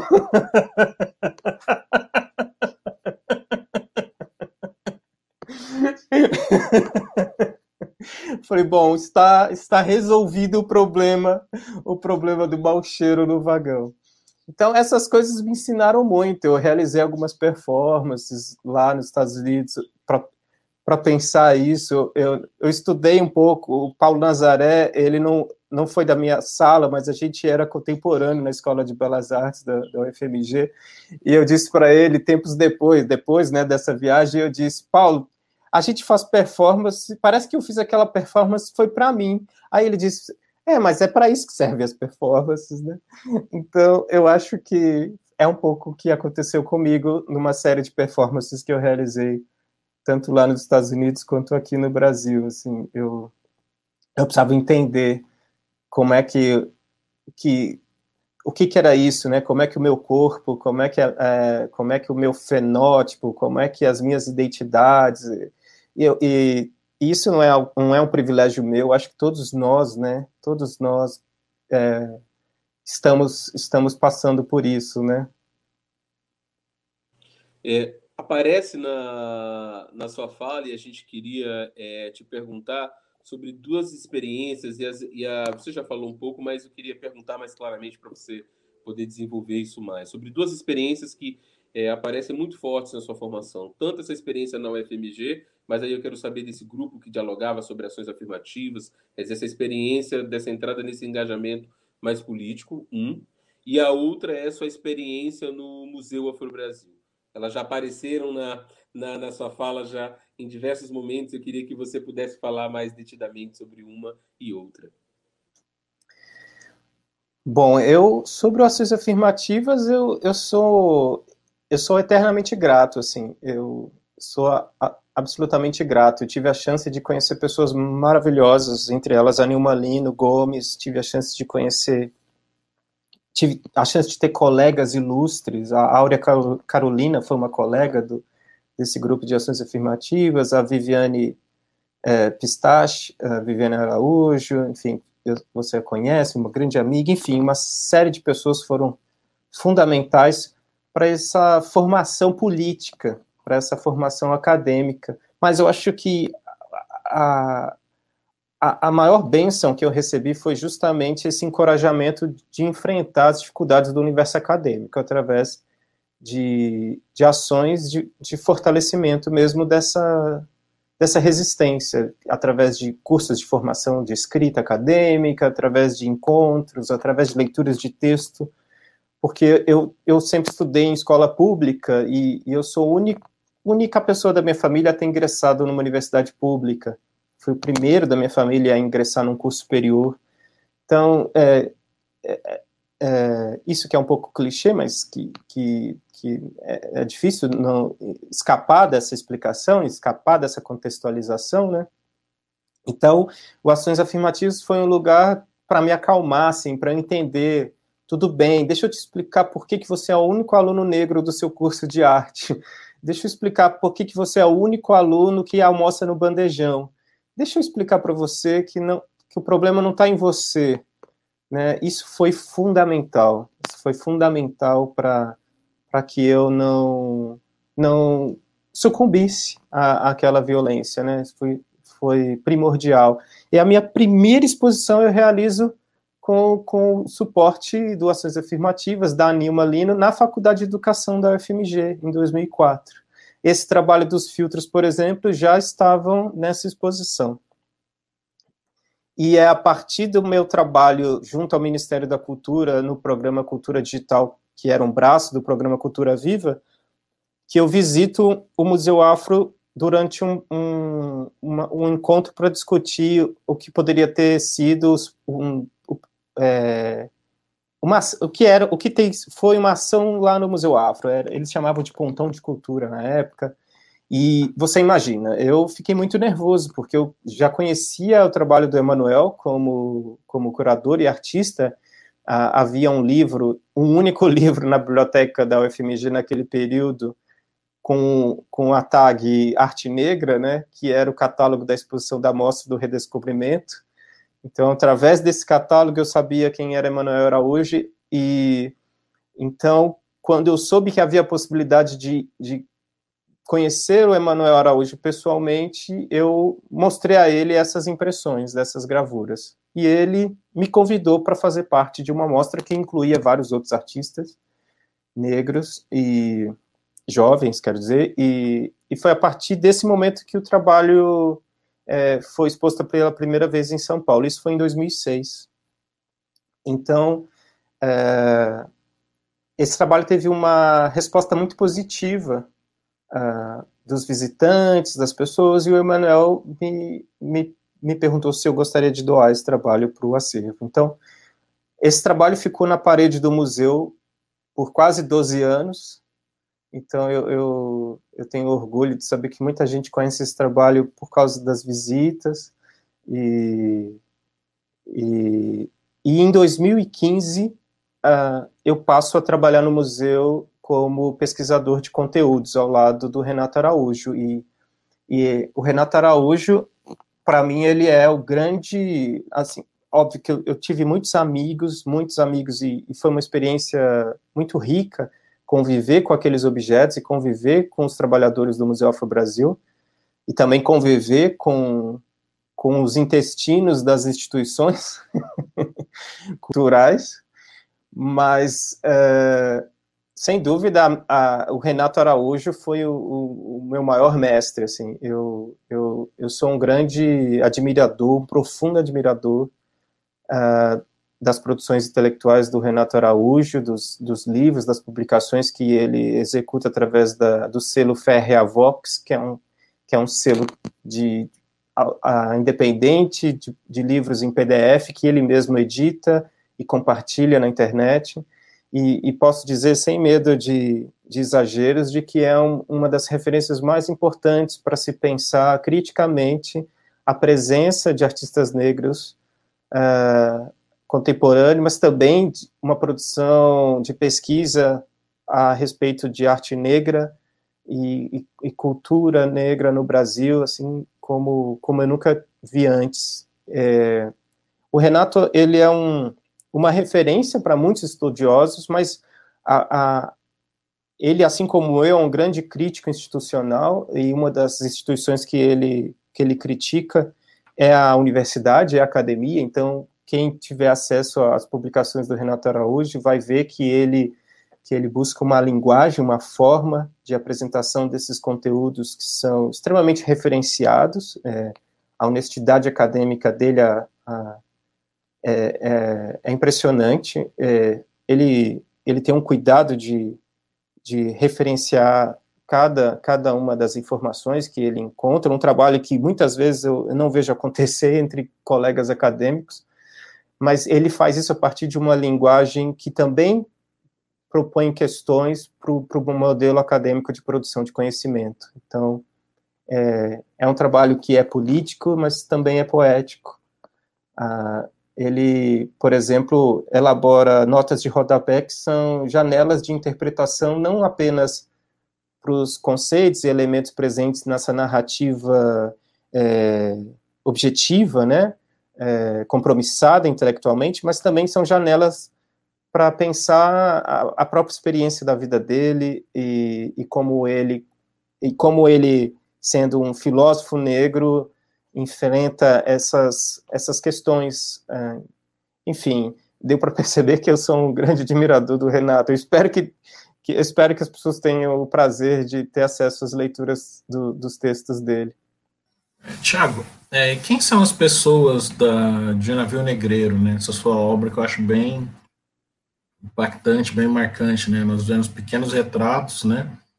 É, fotos de 3x4 de pessoas negras, né? Queria saber quem são essas pessoas. Pois é, essa. É, eu fico feliz porque essa é a pergunta que o, que o trabalho se propõe, né? é, acho que o, um, o, o, trabalho de arte tem esse luxo, né? A gente pode fazer perguntas ao, ao invés de se preocupar tanto em dar as respostas. Mas óbvio que, que esse, é, é, a sua pergunta tem, tem, tem uma resposta, né? E essas imagens elas são resultado dessa experiência banal e cotidiana de, de nós, pessoas negras, tirarem fotocópias dos seus RGs, dos seus documentos de identidade. Então eu sempre me surpreendi como que pessoas com a pele mais escura são muitas vezes você já não sei se você já teve essa experiência, Kleber, o Matheus, de, de você pedir que tirassem uma fotocópia do seu do seu documento de identidade e, aí, e o seu rosto ficar preto. De... Várias vezes. Isso sempre me chamou muita atenção e aí quando eu pedia para regular a máquina para que o meu rosto ficasse mais visível, o operador algumas vezes me olhava com uma cara de frescura, ou, ou, ou, fazia isso de forma que a minha assinatura ou informações do meu documento de identidade desaparecesse. Então, essa relação ambígua entre se aparece o meu rosto, desaparece a informação, e se aparece a informação, o meu rosto fica preto, isso me, me intrigava sempre. E talvez a geração mais jovem não tenha essa experiência de fotocópias, mas eu tive essa experiência de fotocópias muito forte. Então, quando quando eu decidi fazer esse trabalho, eu tava, eu trabalhava na biblioteca da Faculdade de Medicina, é, justamente fazendo fotocópias lá para os estudantes de medicina e, e, restaurando livros da biblioteca, com uma, um jeito de, de tentar sobreviver e tal. E, e, é, e eu via esse dilema acontecendo com alguns e não acontecia com outros.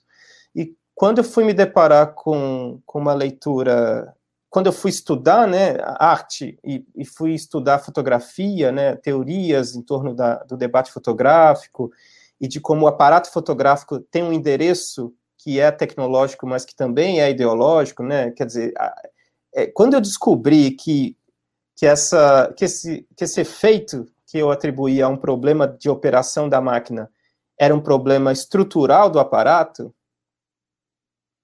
eu falei, putz, eureka, né? Isso, isso é maravilhoso, né? Poder, poder compartilhar isso, né? É, poder compartilhar que esse, esse, esse, essa identificação de negritude através dessa coloração, ela, ela também é um risco, né? Ela também faz parte desse processo de, de, de transformar o outro em commodity, né? Então, a, a caixinha de fósforo, ela, é, ela tem um tamanho semelhante à imagem 3x4. Então, foi um encaixe que, para mim, parecia natural, porque eu também tinha, como eu já disse, eu tenho uma predileção por esses objetos que, que nos escapam, né? Eles são tão presentes do nosso cotidiano que eles praticamente desaparecem como significado, né? E, e, a caixinha de fósforo é isso, né? Quem usa o fósforo? Eu sempre me perguntava isso, porque o bacana usa o isqueiro para acender seu cigarro, ele não usa fósforo. Quem usa fósforo? É, e aí, o samba que usa fósforo, a gente sabe quem é, né? A, a, mulher que usa fósforo, a gente sabe quem, quem ela é. Então, esses, esse endereço que a caixa de fósforo possui e que a gente não precisa. A gente todo mundo sabe, mas falta alguém dizer isso, né? Então, eu, eu, eu tentei, eu tentei literalmente colar essas duas coisas juntas. Então, esse descarte que a gente faz do fósforo, da cabeça de fósforo, né? Do, do, do fósforo como representante desse, desse indivíduo que se foi transformado em commodity, né?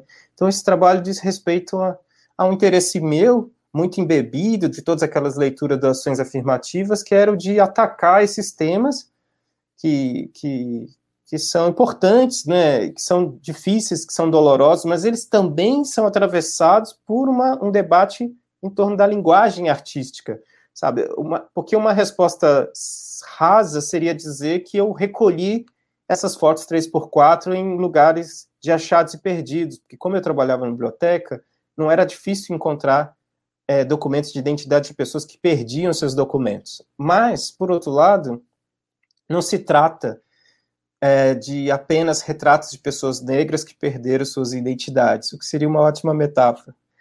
Mas se trata também de uma exploração dessa linguagem, dessa da precariedade desse material e ao mesmo tempo de como de como esse objeto cotidiano pode pode detonar reflexões a respeito de algo que ainda nos atravessa historicamente, né? Então, a primeira vez que eu apresentei esse trabalho foi na Bienal de Valência, da, na Espanha.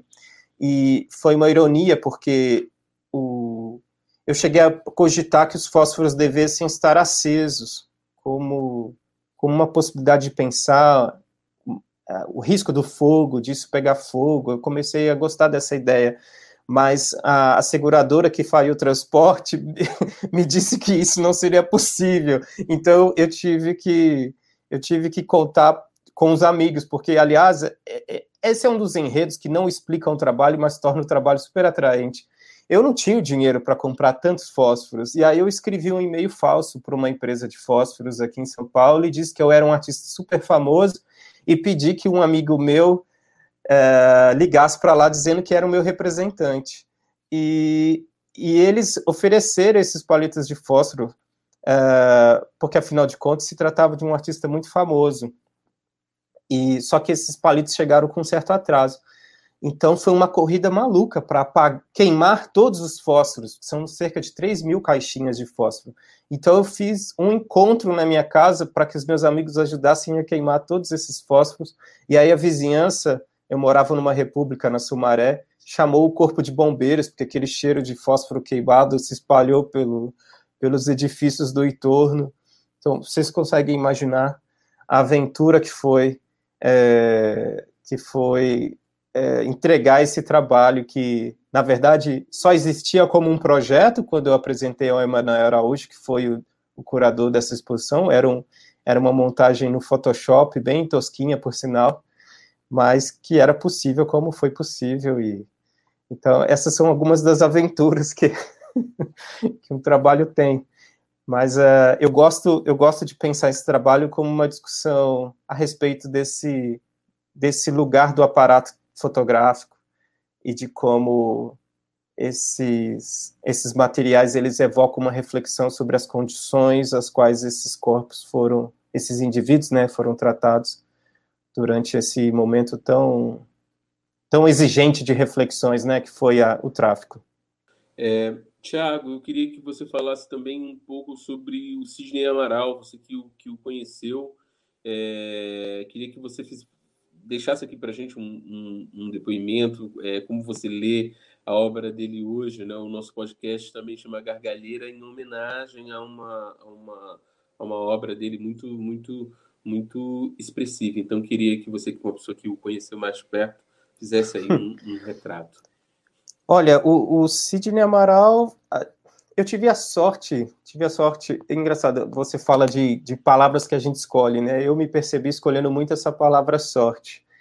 Não, o que é ótimo, porque normalmente as, as histórias, as trajetórias dos artistas negros são tão difíceis e tão complicadas e tão tão amarguradas, né? É, eu, eu poderia, junto do Sidney Amaral, dizer uma lista de nomes que, de, de, artistas que me inspiram, que, me, que são referências para mim, é, sabe, a Maria Lídia Magliani, o Manuel Messias, é, gravador, é, o próprio Maurino Araújo, que faleceu recentemente lá em Minas Gerais, é, enfim, tem uma série de artistas que, que compõem esse, esse hoje, né, fa fazem companhia ao Sidney Amaral nesse, nesse lugar de, de, de, importância que merece ser jamais esquecido, né. O Sidney, eu, eu tenho muitas histórias para contar sobre o Sidney, mas se eu for prestar uma homenagem a ele agora, eu diria que ele foi ele foi antes de tudo uma pessoa que que honrou a busca dele por uma linguagem. Acho que por uma linguagem artística. Acho que ainda que o trabalho do Sidney possa satisfazer certas interpretações muitas vezes é, perversas, eu acho, eu, eu não, não sou muito. É, às vezes eu não fico muito feliz com certos usos que, que um, um trabalho de arte pode receber, e o trabalho dele é, muitas vezes é, é enclausurado. É, acho que o, o, o Sidney a pesquisa do Sidney, as reflexões que ele que ele buscava, nós discordávamos em vários aspectos, em vários elementos, sabe? É, eu, eu, sempre dizia para ele é, que ele era um Midas, né? Se o meu trabalho é, é, é, com é com aquilo que se descarta, né? É, o meu trabalho é feito de fósforo, de lama, de filtro de coca-café.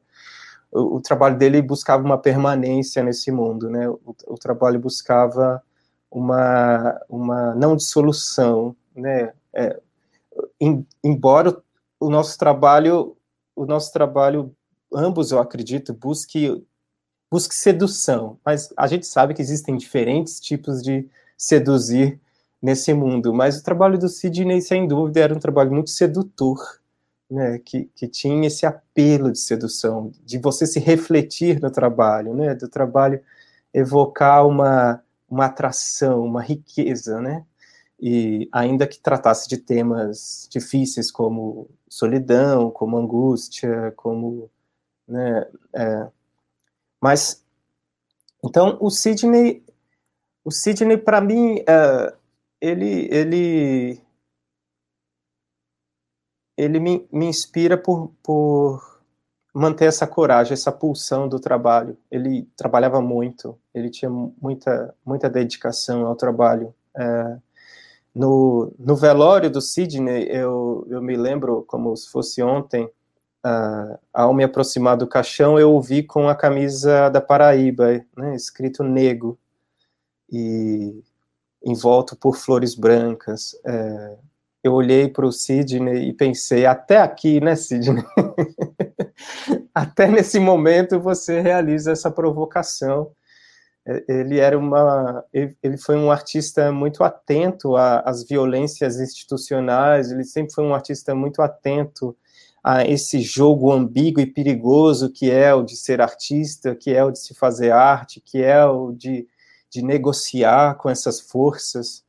Uh, que, enfim, não precisam de explicação, né? A gente lida com elas o tempo todo. Então ele, ele eu me lembro do Sidney, ele foi primeiro do que eu para os Estados Unidos, para Albuquerque, ele, ele foi extremamente bem recebido pela, pela Marjorie Devon, pela diretora do Tamarin e pelas outras pessoas que depois eu fui conhecer, mas antes da minha ida, ele, a gente se falou por Skype e ele me ligou e disse, Tiago, a, a gente, você vai ver quando você chegar aqui, a gente é artista, Tiago, a gente é artista.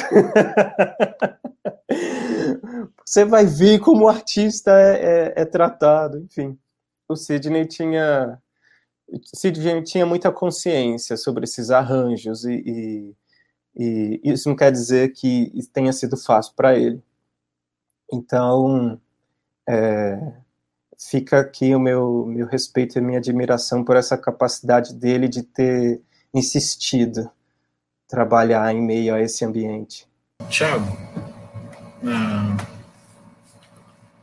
em DOTS, né, é, você utiliza imagens da escravidão é, que foram produzidas por artistas europeus, né, Debré, sobretudo, né, é, que eu entendo que, em grande medida, são imagens que tinham por intuito dar para o público europeu, no caso, a conhecer é, o que se passava do outro lado do Atlântico, né?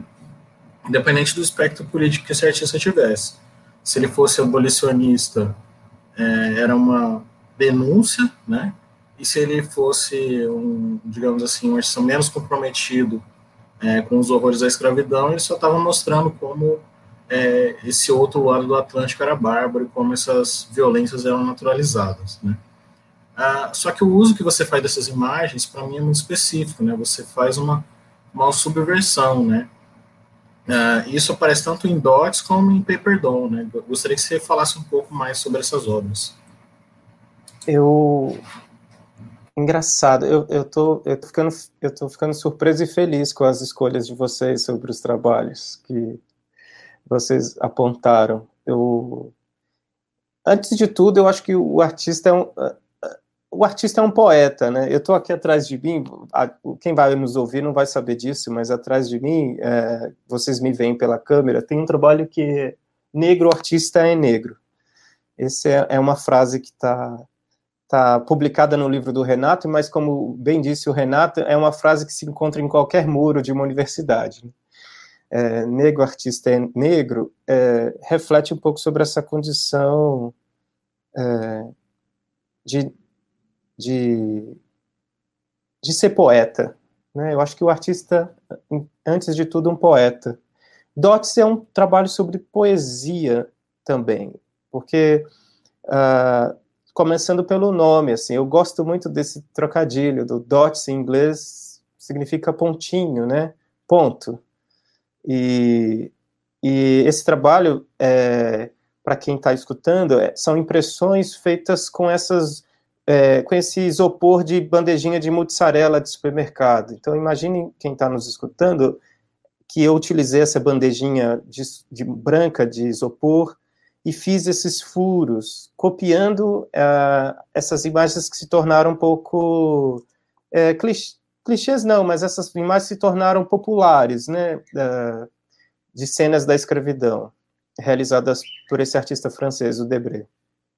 E e eu morei na, na, Moca por um tempo e não era muito difícil encontrar em restaurantes é, apoios de prato com essas estampas, quadros em, em, restaurantes com essas estampas. Quer dizer, essas imagens elas orbitam o cotidiano da gente e muitas vezes estão associadas a uma decoração que às vezes não dá para entender muito bem o que elas representam, né? O, o, ainda que a gente que pertence a esse universo acadêmico possa localizar as imagens do, do Debré, mas nesse caso é, me interessa a intimidade, a facilidade que todos nós, acadêmicos ou não, em alguma medida temos com essas imagens.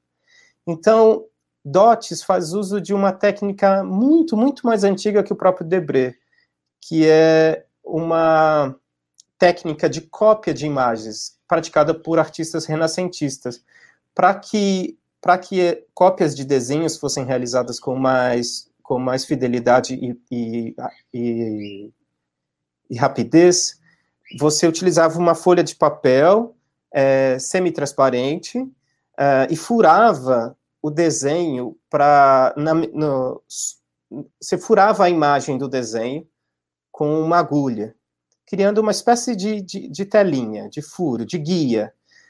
E aí bastava bater uma esponjinha de poeira, de, de pigmento qualquer, carvão, pra, em outra folha para produzir uma, uma matriz. Então, essa folha furadinha, ela funciona como uma matriz para a cópia daquela imagem. E aí, o próprio artista ou assistentes fariam essa cópia dessa imagem, mantendo as proporções e, é, infelizmente, essa técnica tem um nome muito fácil e que agora eu não me recordo, mas o que eu fiz foi transformar essa bandejinha de isopor com essa técnica de furar uma matriz, não exatamente da imagem do Debré, mas uma matriz, uma, é uma imagem praticamente escura, né, preta, com pequenos pontinhos brancos. E, a, e o, nós estamos tão habituados com essa herança, com esse dote causado pela circulação dessas imagens, que sem legenda a gente consegue identificar a ação em cena. A gente consegue identificar um, uma pessoa sendo chicoteada, torturada. A gente consegue identificar todas essas cenas porque elas se tornaram tão populares, tão tão integrantes do nosso imaginário, seja nos livros de escola, seja em capas de livros, seja seja nos suportes de restaurantes da, da Moca, né, desse bairro de São Paulo, que, que eu, eu admiro a sua reflexão, Kleber, sobre essa, essa discussão que envolvia o posicionamento político desses artistas no, no século XVIII, mas por outro lado me interessa o dote que essas imagens nos deixaram, me interessa me interessa como a gente a, a, a, gente pode até ver o Debré, mas talvez a gente possa ver imagens que circularam durante os linchamentos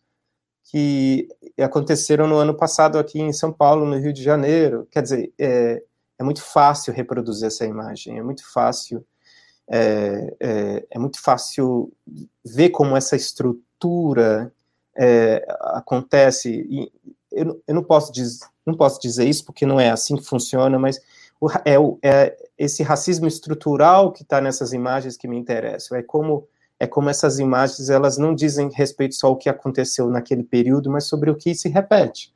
E o fato de eu usar uma bandejinha de isopor para produzir essa imagem também diz muito diz respeito a esse lugar que eu eu decido ocupar dentro de uma história da, da gravura, da impressão, né? Porque, como eu disse, o, alguns cânones artísticos recusam esses experimentos, recusam, recusam essa. Isso não é uma técnica da gravura. Talvez muitos gravadores conservadores, como eu já encontrei por aí, vão dizer que isso não é gravura, que isso é qualquer coisa. Mas a minha experiência no Museu Afro Brasil me ajudou a confirmar que grande parte dos artistas nunca tiveram acesso a esses recursos materiais e tecnológicos garantidos a ao status quo da arte, é, de uma arte é, reconhecida por essa elite. Então, o Estevão Silva, por exemplo, um, um, hoje reconhecido como, né, você sabe, o, o, maior pintor de naturezas mortas, pintava sobre tampas de caixas de charuto, sobre enquanto os pintores, seus pintores contemporâneos pintavam sobre telas de linho. Né, é, é possível no Museu Afro você é, ver no verso de, uma, de várias dessas pinturas as propagandas das caixas de charuto.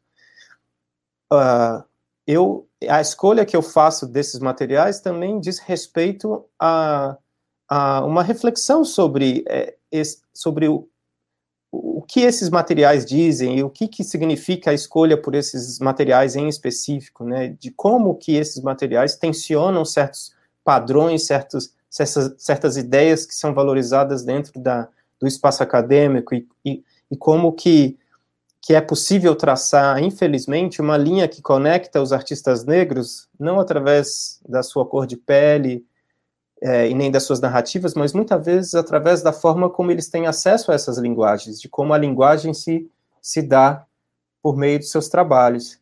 Uh, é, eu arriscaria que esse é um, esse é um ponto até um pouco, pouco valorizado, mas talvez um dos mais pertinentes para pensar é, como, como que a gente pode entender as contribuições desses artistas negros é, ao longo da história.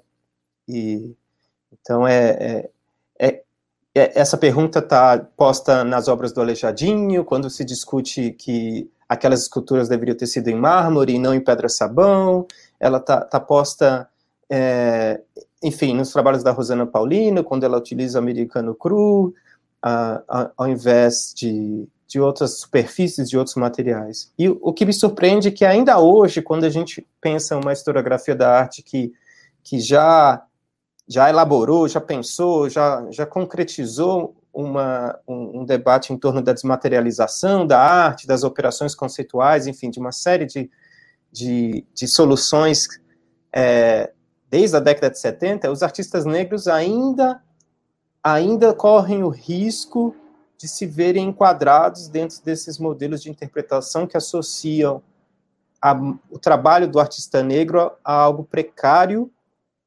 primitivo, né, descartável.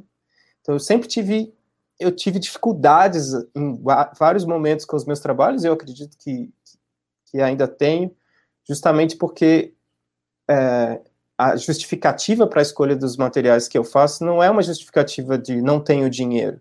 O edital da Funarte, por exemplo, me premiou com 150 mil reais. Então, você não imagina como foi, como eu fui feliz de ter gasto esse dinheiro para produzir um projeto que se baseava num chup-chup de lama e, e cimento.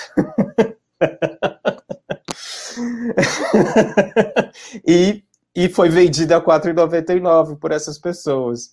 Então, porque o trabalho, o trabalho não é o trabalho não é esses materiais, né? A, a arte não acontece nesses materiais, a arte acontece em, em, através dessas relações, dessas articulações, né?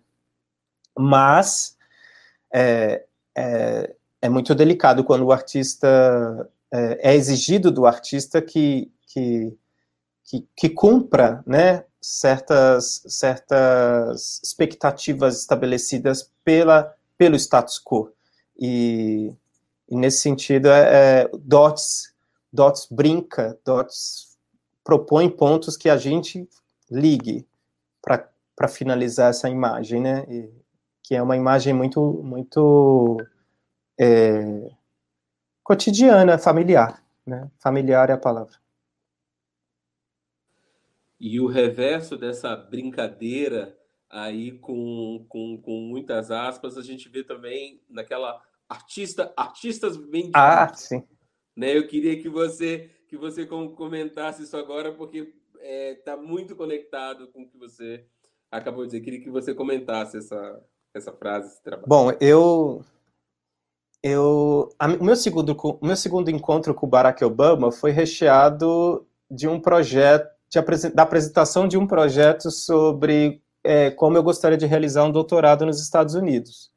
E eu, eu não publicizei tanto quanto talvez eu pudesse a, esses encontros com Barack Obama, porque foi, foram apenas encontros e, e, e, não, não houve promessas. Então é quase como uma ficada, sabe, numa balada.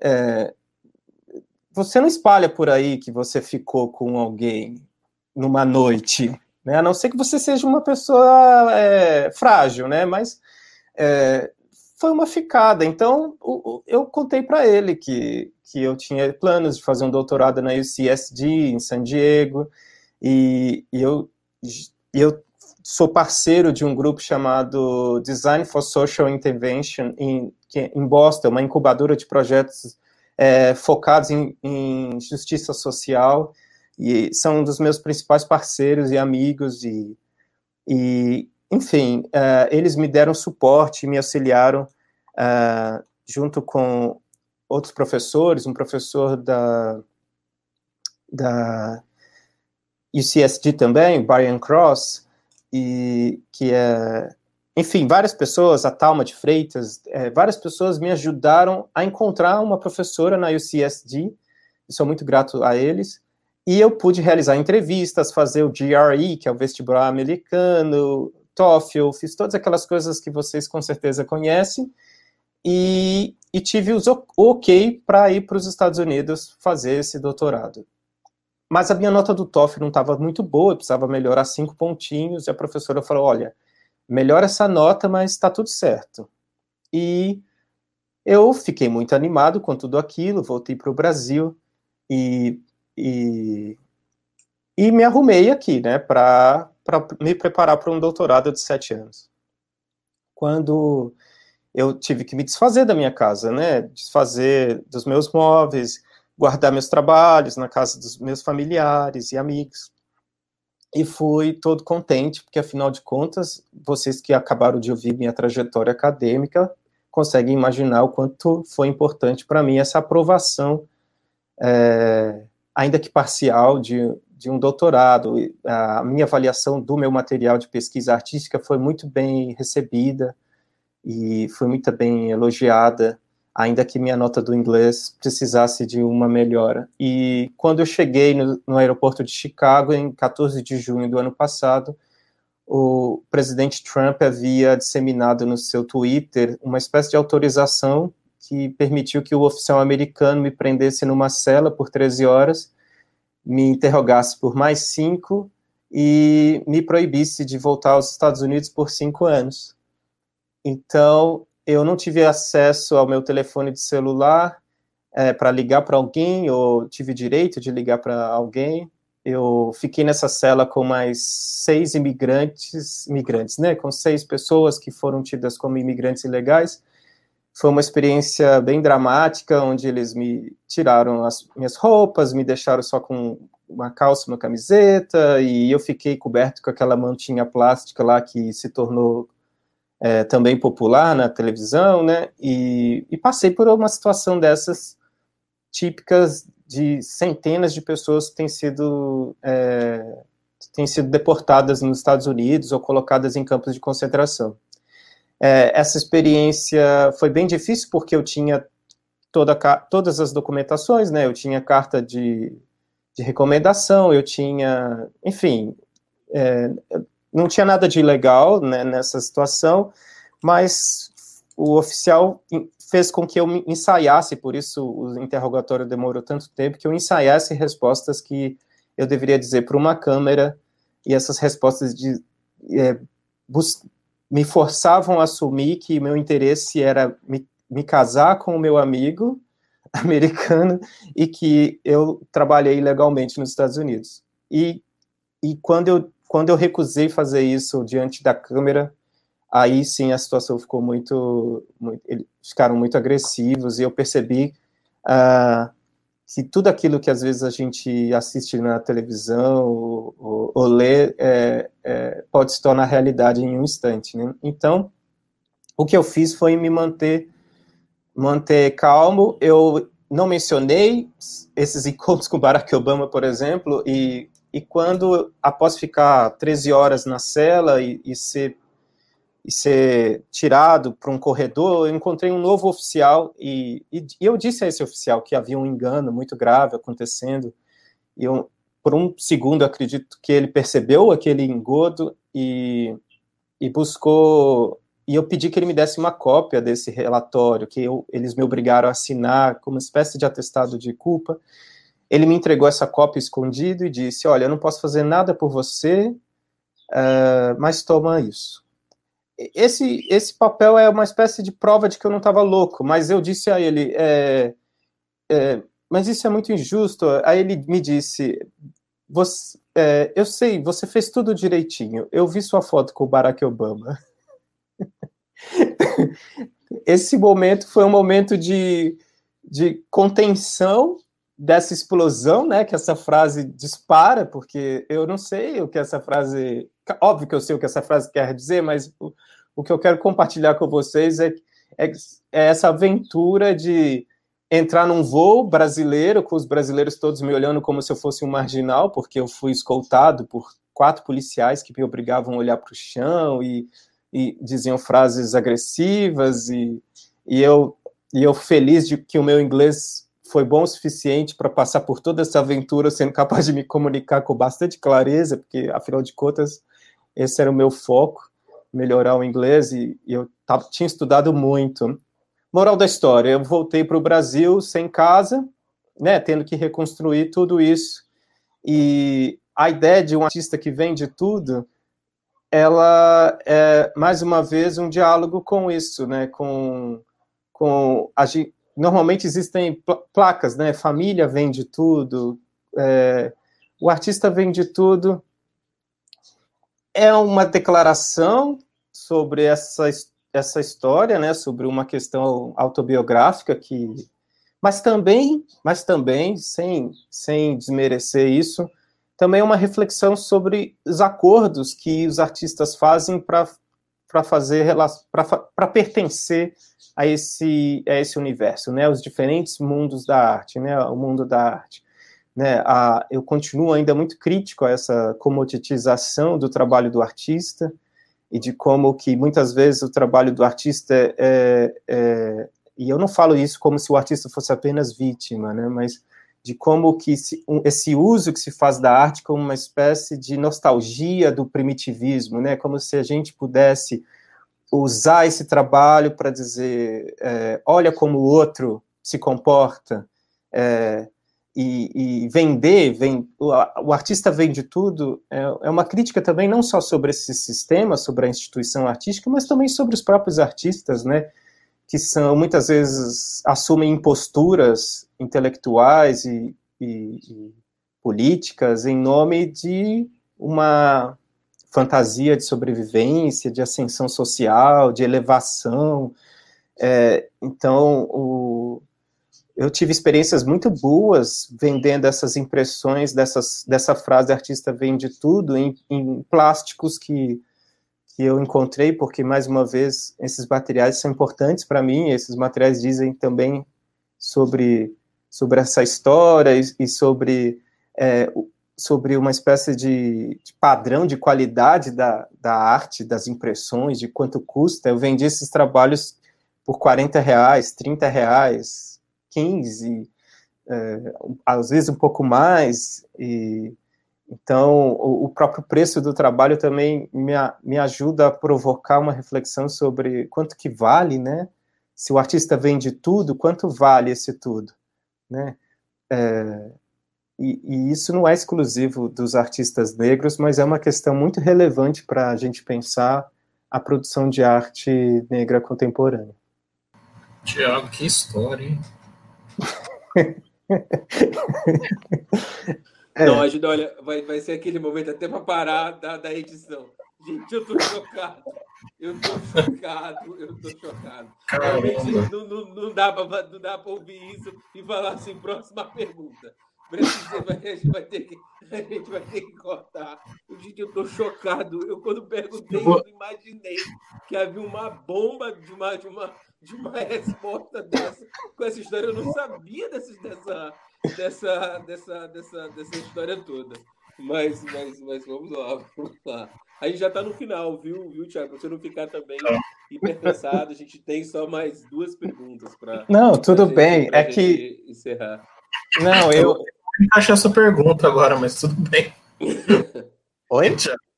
Não, nem sei como eu vou encaixar essa pergunta agora. Não, eu, eu, eu admito que agora é fácil falar disso. Eu tenho sorte de ter amigos, pessoas que me ajudaram muito. É, um grande amigo que faleceu, infelizmente, de, de, de, de Covid agora, é, há poucos meses. Inclusive, era um trabalhador do Museu Afro Brasil, o Aelton. É, ele me ajudou muito. Assim, eu tive sorte de ter muitos amigos que me deram suporte para encarar esse desafio, de olhar para isso que ao mesmo tempo, ao mesmo tempo, é, faz parte, sabe? Eu, eu que tive a sorte, tive a possibilidade de estudar a trajetória de artistas negros ao longo da história brasileira, isso não é incomum, sabe? É, é, as, as, trajetórias dos artistas são permeadas é, por, por muitas vezes por tragédias, e, e, eu não falo isso porque isso eleva ou romantiza o artista, uhum, mas uhum. porque uh, eu acho que é, isso só me motiva a continuar, isso só me motiva a pensar a pertinência desses temas, dessas, dessas experiências, sabe? Então, é, estamos aí, é, estou, continuo ativo, continuo esperançoso, é, é, no final das contas, é uma boa história para contar. Vamos lá, então. Uh, Tiago, é, cabelo né, é um tema muito abordado por artistas na afrodiáspora, digamos assim, né? Da Lorna Simpson até Yasmin Tainá. Mas na maior parte das vezes é uma discussão que remete ao corpo feminino, a maneira como beleza e como, enfim, como a padronização dos corpos é, depõe sobre o cabelo das mulheres negras, né? Mas no seu caso, você utiliza é, na imagem de dois homens, né? Tem uma obra sua que você faz essa discussão do cabelo a partir da gravura de dois homens. Gostaria que você comentasse essa obra um pouco para gente. É, é, é legal que é engraçado você perceber de pensar isso a partir da, da, da questão de, de, gênero, né, do, é, eu, eu, fiz outros desenhos como esse com, com retratos de mulheres, é, não são exclusivamente homens, mas é, é, interessante porque o Paper Doll, que é um trabalho que também tem uma versão masculina e outra feminina, digamos assim, porque eu parto de duas pinturas do pintor holandês Eckhout, que, seria a, a o título é cheio de, de dúvidas, mas a, a negra, né, e, e, e, o mulato, é, é, ele, é, é, alguns trabalhos meus são é, eu sempre me surpreendo porque existem algumas dessas gravuras em acervos de instituições americanas. É, aqui não, não, existe nenhuma instituição, mas lá é, existem algumas. E, e é, sempre recebo informativos de que elas estão participando de exposições que têm um caráter feminista. Isso, isso me surpreende, eu fico imaginando como. Primeiro, esses trabalhos não, não estão em nenhuma instituição no Brasil.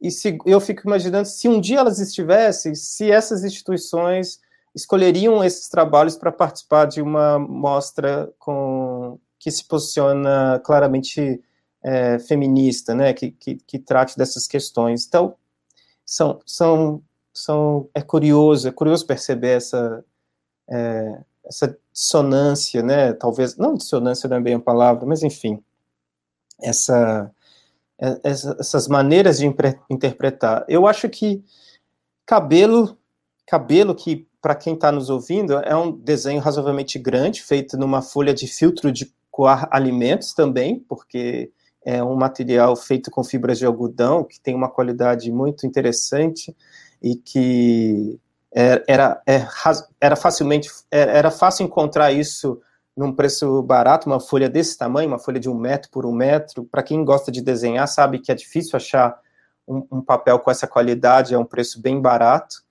E, e eu fiz um desenho com carvão, um retrato, uma, uma espécie de retrato em, frontal, semelhante a uma, uma fotografia de identidade, né, 3x4, e, e, e sobre a cabeça, né, eu, eu fixei a, a fumaça que, que saía de uma pequena lamparina de óleo diesel queimado. Então, assim como algumas pessoas queimam tetos de banheiro embaladas com seu isqueiro, eu, eu deixei marcas dessa fumaça de óleo diesel sobre o cabelo, né? E, e o que me interessa nessa imagem, então, dessa fumaça, é esse caráter um pouco surreal, né? Esse caráter quase que fantasmagórico que, que esse cabelo tem, né? Que, que é esse, que é essa, esse objeto que está, essa áurea, né? Mas essa áurea escura, negra, né? Essa áurea esfumaçada.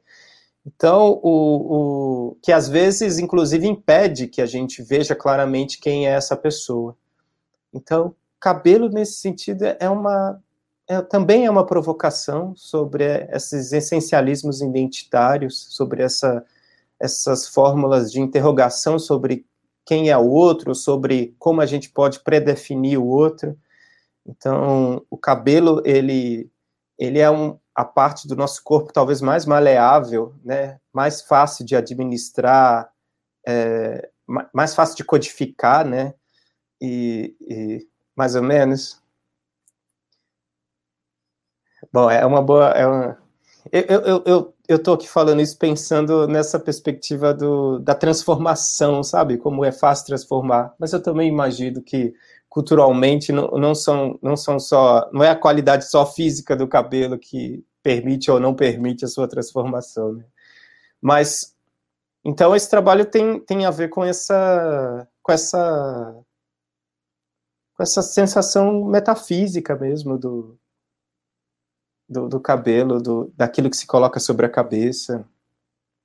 É, e, e, então eu, eu desenhei, fiz, mas eu fiz uma exposição nos Estados Unidos com esses trabalhos. Esse trabalho ganhou um prêmio na USP dentro do programa Nascente, junto com os trabalhos Árvore do Esquecimento, que é quando eu adiciono fotografias dentro de bulbos de lâmpadas incandescentes, né, que dialogam em alguma medida, porque essas imagens 3x4 também emboloram, elas são atacadas por fungos e, e outros elementos, e então essa imagem aos poucos ela vai se ela vai se revelando à medida que ela vai se apagando. Então, eu, eu gosto de explorar essa, essa condição da lâmpada que, que oferece né, é, é, esse, esse, uso dessas palavras, né, revelação, apagamento, esquecimento, que, que são tão, são tão é, é, queridas pelo campo da fotografia também, do debate fotográfico. É, Tiago, é, eu queria perguntar É, você falou também é, anteriormente né, sobre, sobre esse jogo de continuidade, diferenças da história do racismo, né? dessas permanências e dessas transformações. Tem um trabalho seu recente, que é de 2019, que é muito impactante, que é o The Greatest Thing, que, que trabalha, que trabalha com essas, com essas dimensões. A gente vai assistindo aquela sobreposição de imagens em momentos diferentes da história, imagens, obras, isso vai, isso vai sendo construído. Como é que foi a concepção é, desse trabalho? Bom, eu fico feliz que você tenha assistido. Eu estou tão feliz que vocês viram o meu trabalho.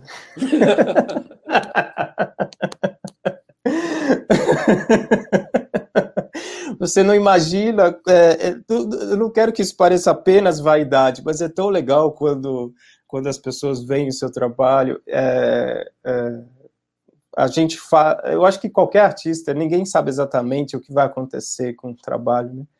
E, é, eu, o The Greatest Thing, ele, ele, ele é um trabalho que nasce, obviamente, a partir das contribuições inúmeras, né, de artistas que têm feito experimentações com vídeo, que têm feito experimentações com a imagem digital.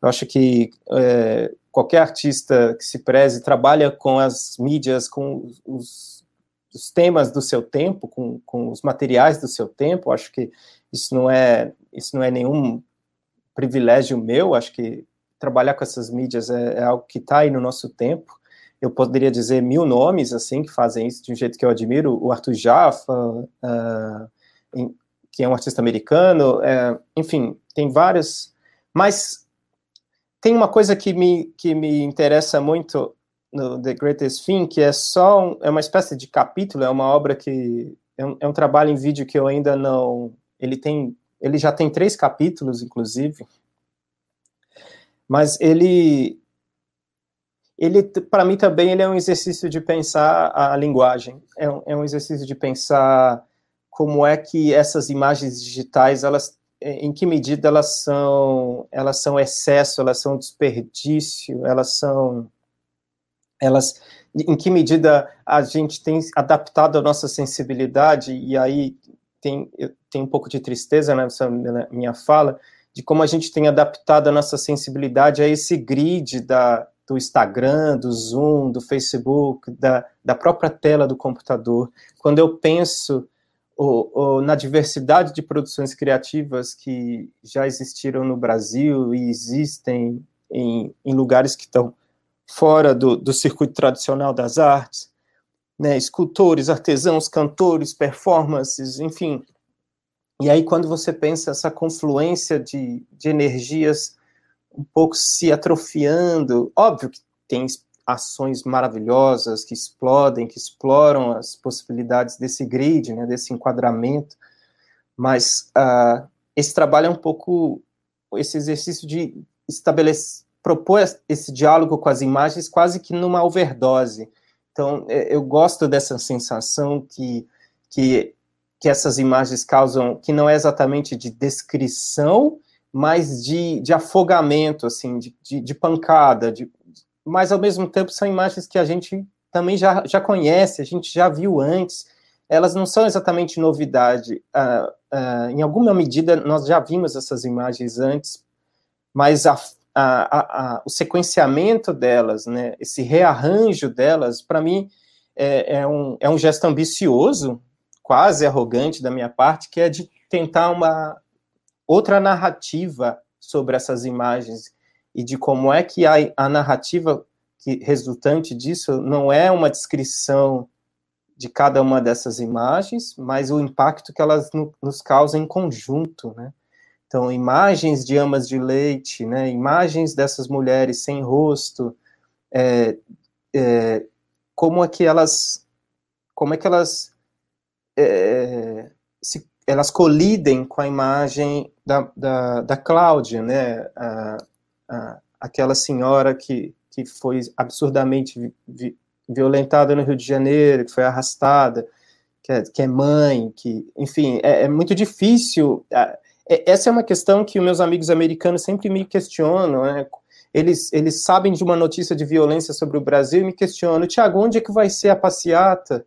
onde é que vai ser a, a, a, manifestação? E eu digo, não, não vai ter manifestação, pelo menos na Paulista não vai ter uma manifestação sobre isso, né? Como que a gente se anestesia com relação a certas imagens que são indescritíveis, né? São insuperáveis. Então, é, como, como é, esse trabalho é como que, que o primeiro vídeo em especial começa com uma imagem da, da, da dessa violência da, da Cláudia, né, registrada. Como é que eu ou qualquer artista, mas é um desafio de pensar como se aproximar de uma imagem tão indescritível, né, tão insuperável, né? Como, como, como se aproximar de uma imagem respeitando os familiares, respeitando a todos, mas ao mesmo tempo, como não se deixar anestesiar diante de tantas imagens de, de, de violência, né? É, então, é, é, esse trabalho é, é uma espécie de, de exercício de, de, de, no, de nova instala, instauração dessas imagens na nossa sensibilidade, de, de, de, questionar a nossa sensibilidade sobre a nossa própria anestesia frente a essas imagens, assim. É, Tiago, realmente, para terminar, eu não podia deixar de fazer essa, essa, essa pergunta. Tem um texto muito bonito no seu site chamado Declaração do Artista. E, e você começa com uma frase que é: Não deveríamos acreditar no que os artistas dizem ou escrevem. É preciso ter cautela. Quais são as cautelas que nós e nossos ouvintes que estamos aqui te ouvindo há duas horas deveríamos ter com relação ao seu trabalho, com relação a muito do que você, do que você, do, do que você nos disse. Como, como ler você? Quais são as dicas? Bom, como me ler, eu, eu, eu, eu, eu acho que eu, eu, eu falei sobre isso o tempo todo, uh, Matheus. Eu acho que eh, eu começo eh, respondendo ao convite de vocês, que me deixa muito feliz, é, dizendo que a arte é, é, esse campo maravilhoso onde ela se auto-questiona o tempo todo, né? Acho que a arte, para ser arte, ela se pergunta, isso é arte?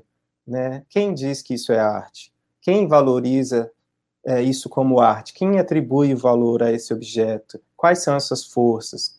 Onde, quais são esses endereços, né? Eu acho que me colocar em risco não é abrir mão de ser ouvido, mas é, é, é, é como limpar as lentes, sabe? É, é oferecer o meu franco é, como, como um atestado de, de, de, parceria, sabe? Como um atestado de, de, de franqueza.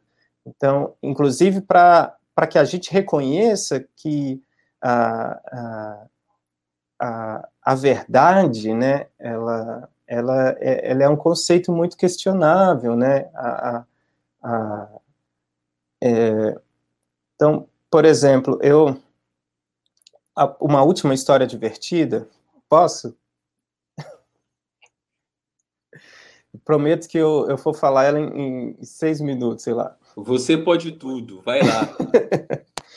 eu fui convidado para fazer uma fala de encerramento do programa do, era a última fala do dia de abertura das, das falas do programa Histórias Afroatlânticas, destinado a professores lá no, no MASP.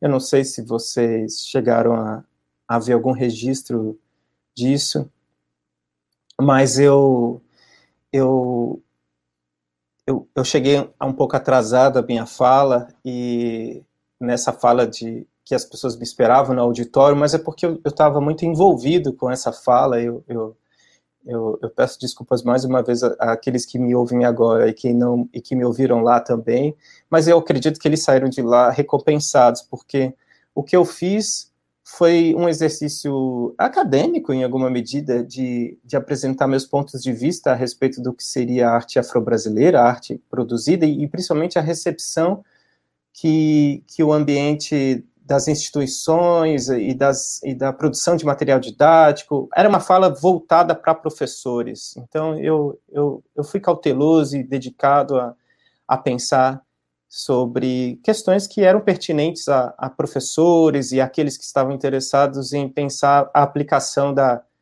da, da arte da arte dentro da, da sala de aula para, para crianças e crianças negras, né? Ou, ou, enfim, e não negras, obviamente. Mas o que eu quero dizer com essa, com essa história é que, é, paralela a essa fala, eu apresentei, durante o tempo integral da minha fala, imagens no telão da, do, do auditório. E essas imagens eram colagens que começavam desde do sítio Pica-Pau Amarelo até imagens de capoeiras é, jogando, é, dançarinos de, de Vogue, que é, é, um estilo fantástico, que tem uma pertinência política muito grande, é, imagens de novelas da Rede Globo, cenas de empregadas negras que ficam à beira das mesas esperando os patrões comerem.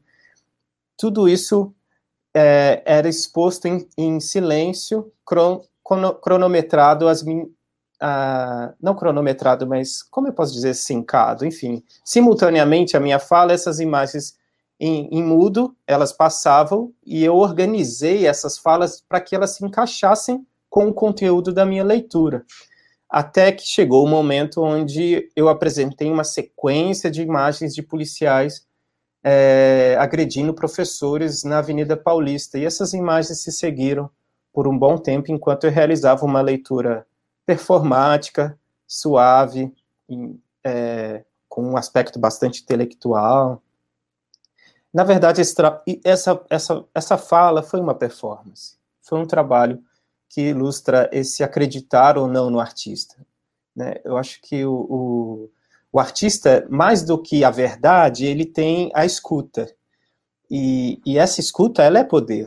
É, é, é, é importante que o artista tenha consciência de que, de que esse poder, ele não é gratuito.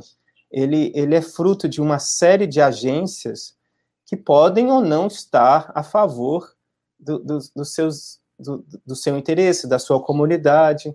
Então, politizar essa agência é, é algo importante e, e, eu e ela e, e assumir isso é algo fundamental do meu trabalho. Eu não vejo a arte como como um espaço de, de ascensão, de brilhantismo, de, de excepcionalidade, mas é um campo de tensão, é um campo de, de debate que, que não pode ser naturalizado nessa chave de, de, de produção de elite, de produção de, um, de uma elite do o que quer que seja, sabe?